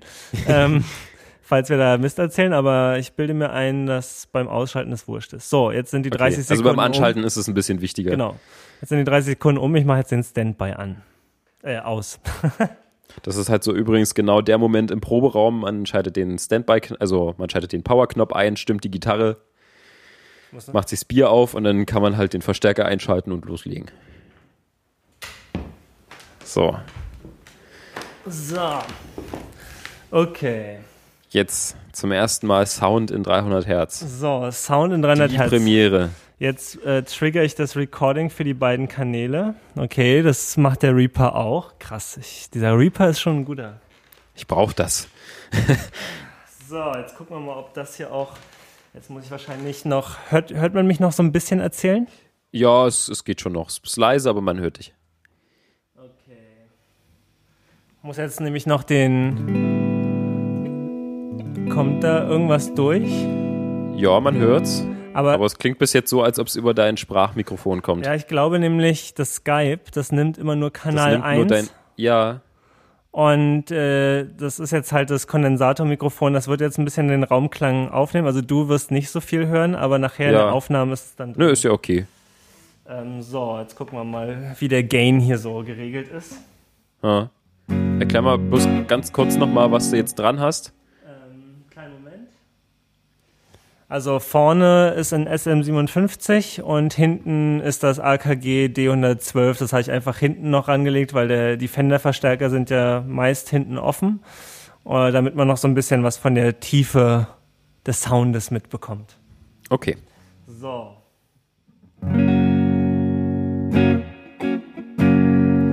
Okay, irgendwie hinten kommt nicht so viel raus gerade, aber vorne, das reicht jetzt auch. Ich mache mal auch nicht so ganz laut. Also, ähm, das ist jetzt meine Les Paul-Gitarre mit dem Hals-Pickup im Clean-Kanal, der jetzt noch nicht so wahnsinnig laut ist und mein Effektboard ist auch zu weit weg, um da jetzt nochmal schnell gegen zu regeln, aber ich glaube, für die Hörer ist es dann nachher laut genug. Kann ja mal so ein paar kleine Akkordfolgen spielen, um die äh, Schönheit des Fender-Klangs zu hören.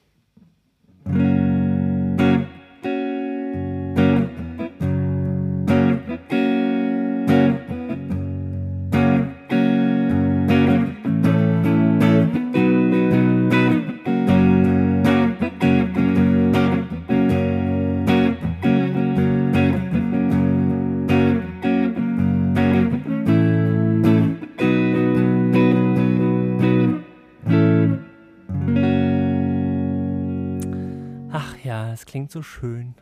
So klar. Und selbst, also normalerweise ist ja der, der Hals-Pickup gar nicht so, so beliebt. Warum? Ja, weiß nicht, irgendwie bei, ich habe irgendwie oft das Gefühl, dass viele Rhythmus irgendwie eher mit dem Brücken-Pickup auch spielen. Ja. also Obwohl ja eigentlich der Hm? Hals-Pickup für Rhythm geeigneter ist, oder? Naja, naja, kommt halt drauf an, was man spielt. Also wenn du jetzt irgendwie nur im Overdrive-Modus unterwegs bist, dann hast du halt einfach mehr Durchsetzungsfähigkeit und bis wenn du mit dem mit dem Dingstonabnehmer spielst und äh, Dingstonabnehmer. ja und mit dem Halstonabnehmer hast du halt so den sahnigen, cremigen, fetten Anteil, so weiß nicht für für fette Rhythmuspassagen oder für so Lierkram. Ja. Ich mache es halt meistens so, dass ich den Halstonabnehmer immer runter geregelt habe und dann quasi an der Gitarre auf Clean schalten kann. Ja. Ja, das ist So. auch so ein übliches Vorgehen. Genau, ich kann Genau. immer noch so ein paar einzelne Noten kurz spielen, auch wenn du nicht so viel davon hörst.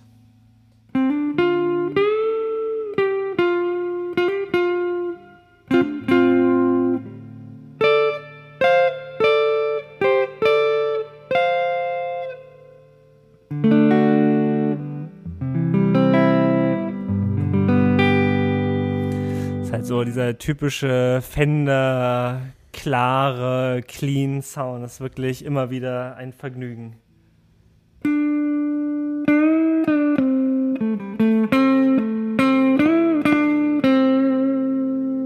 So, und jetzt gehen wir mal äh, in den More Drive Kanal. Also ich kann auch mal kurz hier den Treble noch anmachen, also den, den, äh, den Brücken-Pickup. Klingt dann alles ein bisschen Treble-lastiger, ist nicht so spannend. Wir machen jetzt mal den Drive an. Weil der Fender Drive ist halt wirklich speziell anders. Ne? Der ist halt, also gerade bei dieser Hot Rod-Serie ist der so sehr. Muss man den echt mögen. ja, aber ich, ich mag den tatsächlich auch viel Ja, lieber doch als alles perfekt. der drückt halt so, der ist so, der ist so knackig irgendwie, der, der schlabbert nicht so rum. Okay. Würdest du das auch so sehen? Äh, nee, ich weiß nicht, ich sehe das halt irgendwie immer so ein bisschen andersrum. Äh, ach, ich kann das immer so schlecht beschreiben. Ich finde so britische Marshall-Zerre ist einfach so ein bisschen kantiger und definierter als so Fender-Zerre. Da ist immer so ein, so ein Anteil mit drin, wo ich mir denke so, hm, Okay, irgendwas, irgendwas sifft da gerade so, weiß auch nicht. ich spiele mal eine kleine Runde. Ja. Nochmal die gleichen Akkorde und dann vielleicht nochmal irgendwas Fetteres.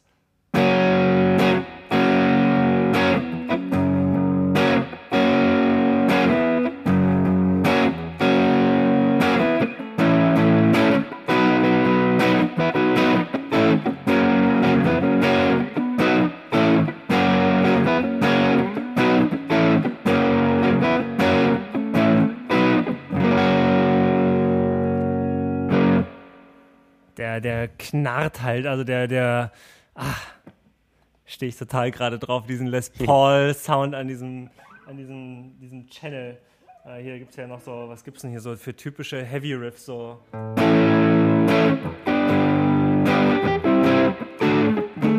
nee, warte mal. Ja, irgendwie so war das doch, ne?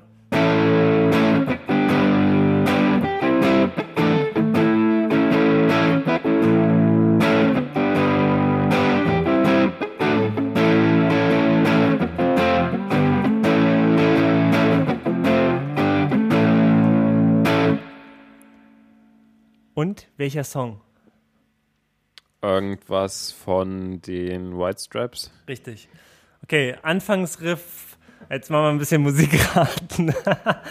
ähm, warte mal, welcher, welcher Bund war denn der Akkord? Hier, glaube ich.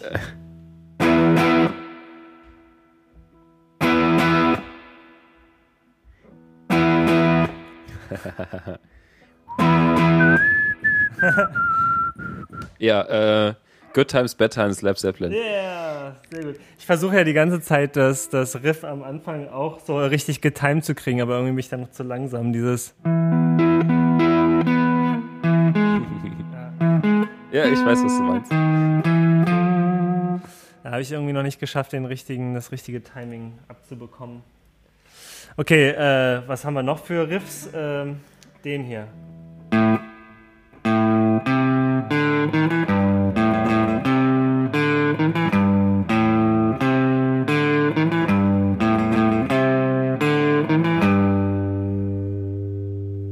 Welcher Song? Auf jeden Fall auch Led Zeppelin. Ja. Ich weiß gar nicht, wie heißt der? Heartbreaker ist es, glaube ich, ne? Ah, ja, genau. Ja. Also da, also die Les Paul, die, die macht schon auch so einen fetten Braten. Jetzt können wir mal so einen More-Channel noch anmachen, also den More-Drive. Und mhm. da rauscht es dann auch schon ordentlich im Wald. Also da drückt es auch richtig, weil man jetzt nochmal dieses White Stripes, ich glaube, das ist Dead Leaves on the Dirty Ground, spielt, dann brüllt es schon ordentlich.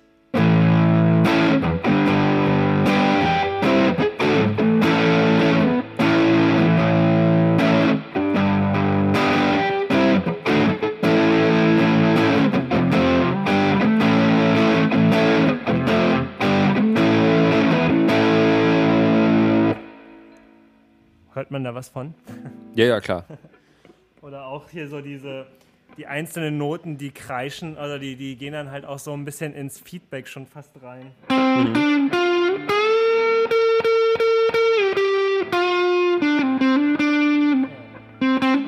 Jetzt werden die Finger langsam ganz nervös von den ganzen Zuhörern. Mhm.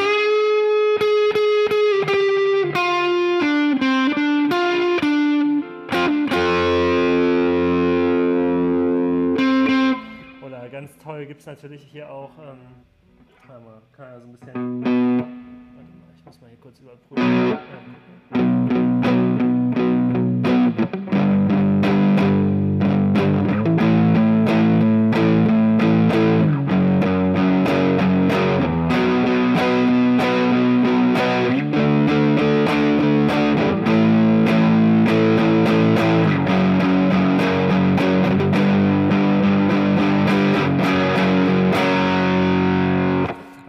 Kommen auch schon so relativ schwergewichtige Töne rüber, ne? Mhm. Jetzt können wir nochmal dieses Led Zeppelin-Riff von eben. Das klingt dann in dem More Drive Channel auch so.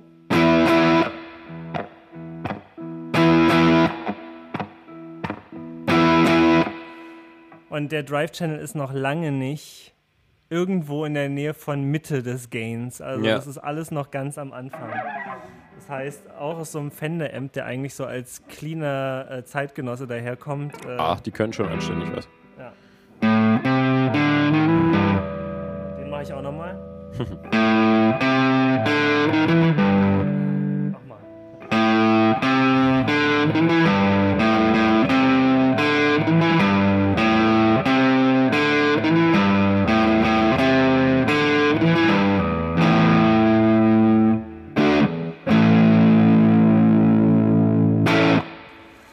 Ja, so klingt das. Mal gucken, wie das in der Aufnahme geworden ist, ob das überhaupt irgendwas taugt, ob das zu leise oder zu laut ist. Ähm, ja, bin ich gespannt. Ich mach nochmal, warte mal, ich muss mal, ich habe die ganze Zeit nämlich nicht hier geguckt. Aber doch, hier kommt auf jeden Fall was an. Auf dem, auf dem einen Kanal weniger als auf dem anderen, aber das liegt vielleicht daran, dass das halt auch das falsche Mikrofon und hinter dem Verstärker ist. Hm. Gut, ähm, vielleicht mache ich auch nochmal später ein bisschen was ordentlicheres, so als Demo, aber so als erster Test mit echtem Sound. Und wir haben ja noch ein Intro. Genau. Ihr könnt ja mal sagen, wie euch das gefallen hat. Richtig.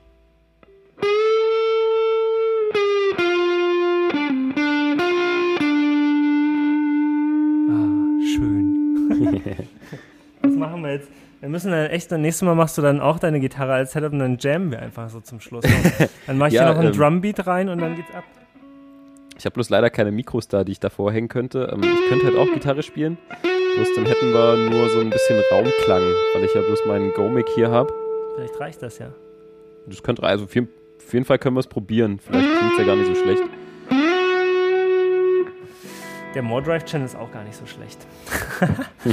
nee, also im Prinzip ist schon richtig, man muss den halt so ein bisschen mögen. Das ist schon so eine, so eine sehr spezielle Art von Drive Channel. Genau, ist halt anders.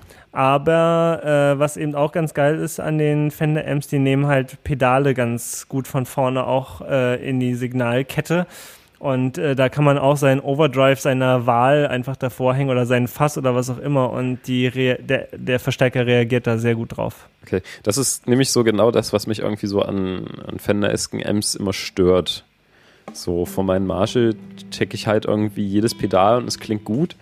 Und vor so einen Vox oder vor so einen Fender stecke ich halt irgendwie meine Overdrive-Pedale und es klingt immer so, als ob irgendwie der Speaker nicht hinterherkommt. Hm. Aber als bisher hatte ich mit, mit Fender-Verschaltung. Also ich habe bisher nur einen Twin Reverb getestet und den Hot Rod. Und da war jedes Mal so zum Beispiel Tube Screamer oder so.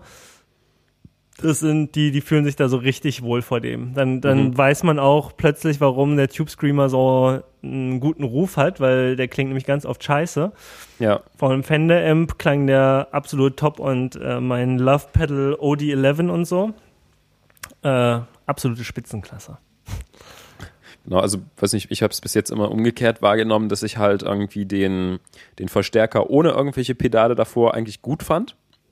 Und wenn es dann aber ein bisschen mehr Zerre sein musste und ich ein Pedal davor gesteckt habe, dann hat es mir überhaupt nicht mehr gefallen. Hm. Als ob dann halt so der Overdrive-Kanal anfängt zu kotzen und so in sich nochmal übersteuert und so merkwürdig matscht und nicht hinterherkommt. Ja, aber da muss man ja dann eben auch, hatten wir ja auch schon gesagt, eher vielleicht den Clean-Kanal nehmen und dann mit Pedalen den Drive ja, ja, das, ne? das, das gefällt mir dann halt meistens noch weniger. Ja, ja wenn man so ein Marshall-Fanboy ist, dann, ähm, also ist man ja, ich weiß nicht, das, das, ist halt so einfach der, der Sound, den ich haben will. Das weiß nicht, das ist eher so meins. Ja, dann bist du da ja vollkommen bedient. Ich, ich mag Vox und Fender Amps total gerne, die klingen auch super, aber äh, das ist halt einfach nicht so der Sound, den ich brauche.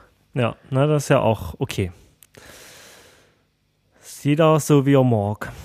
Genau. Gut, jetzt ist aber gut. Jetzt haben wir nämlich zwei Stunden zwanzig. Eine kleine genau. Zugabe genau. zum Schluss. Äh, verzeiht mein amateurhaftes Rumgespiele, weil ich jetzt auch natürlich äh, plötzlich ganz nervös und hier noch komplett verkabelt und nicht vorbereitet und so. Aber vielleicht äh, es ist ja trotzdem ganz nett. Wir genau. schauen uns das mal an. Wir versuchen es live hinzukriegen. Vielleicht spiele ich das nächste Mal auch ein bisschen was. Und dann gucken wir mal. Ja. Judy. Gut. Dann, dann schönen Dank fürs Zuhören. Genau, schönen Dank für Support, äh, Flatter, Kommentare und was nicht noch alles. Ähm, genau, wir freuen uns jedes Mal, wenn wir irgendwie neue Anregungen lesen. Bitte kommentiert weiter. Genau. Und dann machen wir auch bestimmt bald wieder ein bisschen zeitnaher, näher, ja. zeitnäher äh, weiter. Alles klar. Gut, wieder schauen. Tschüss. Tschüss.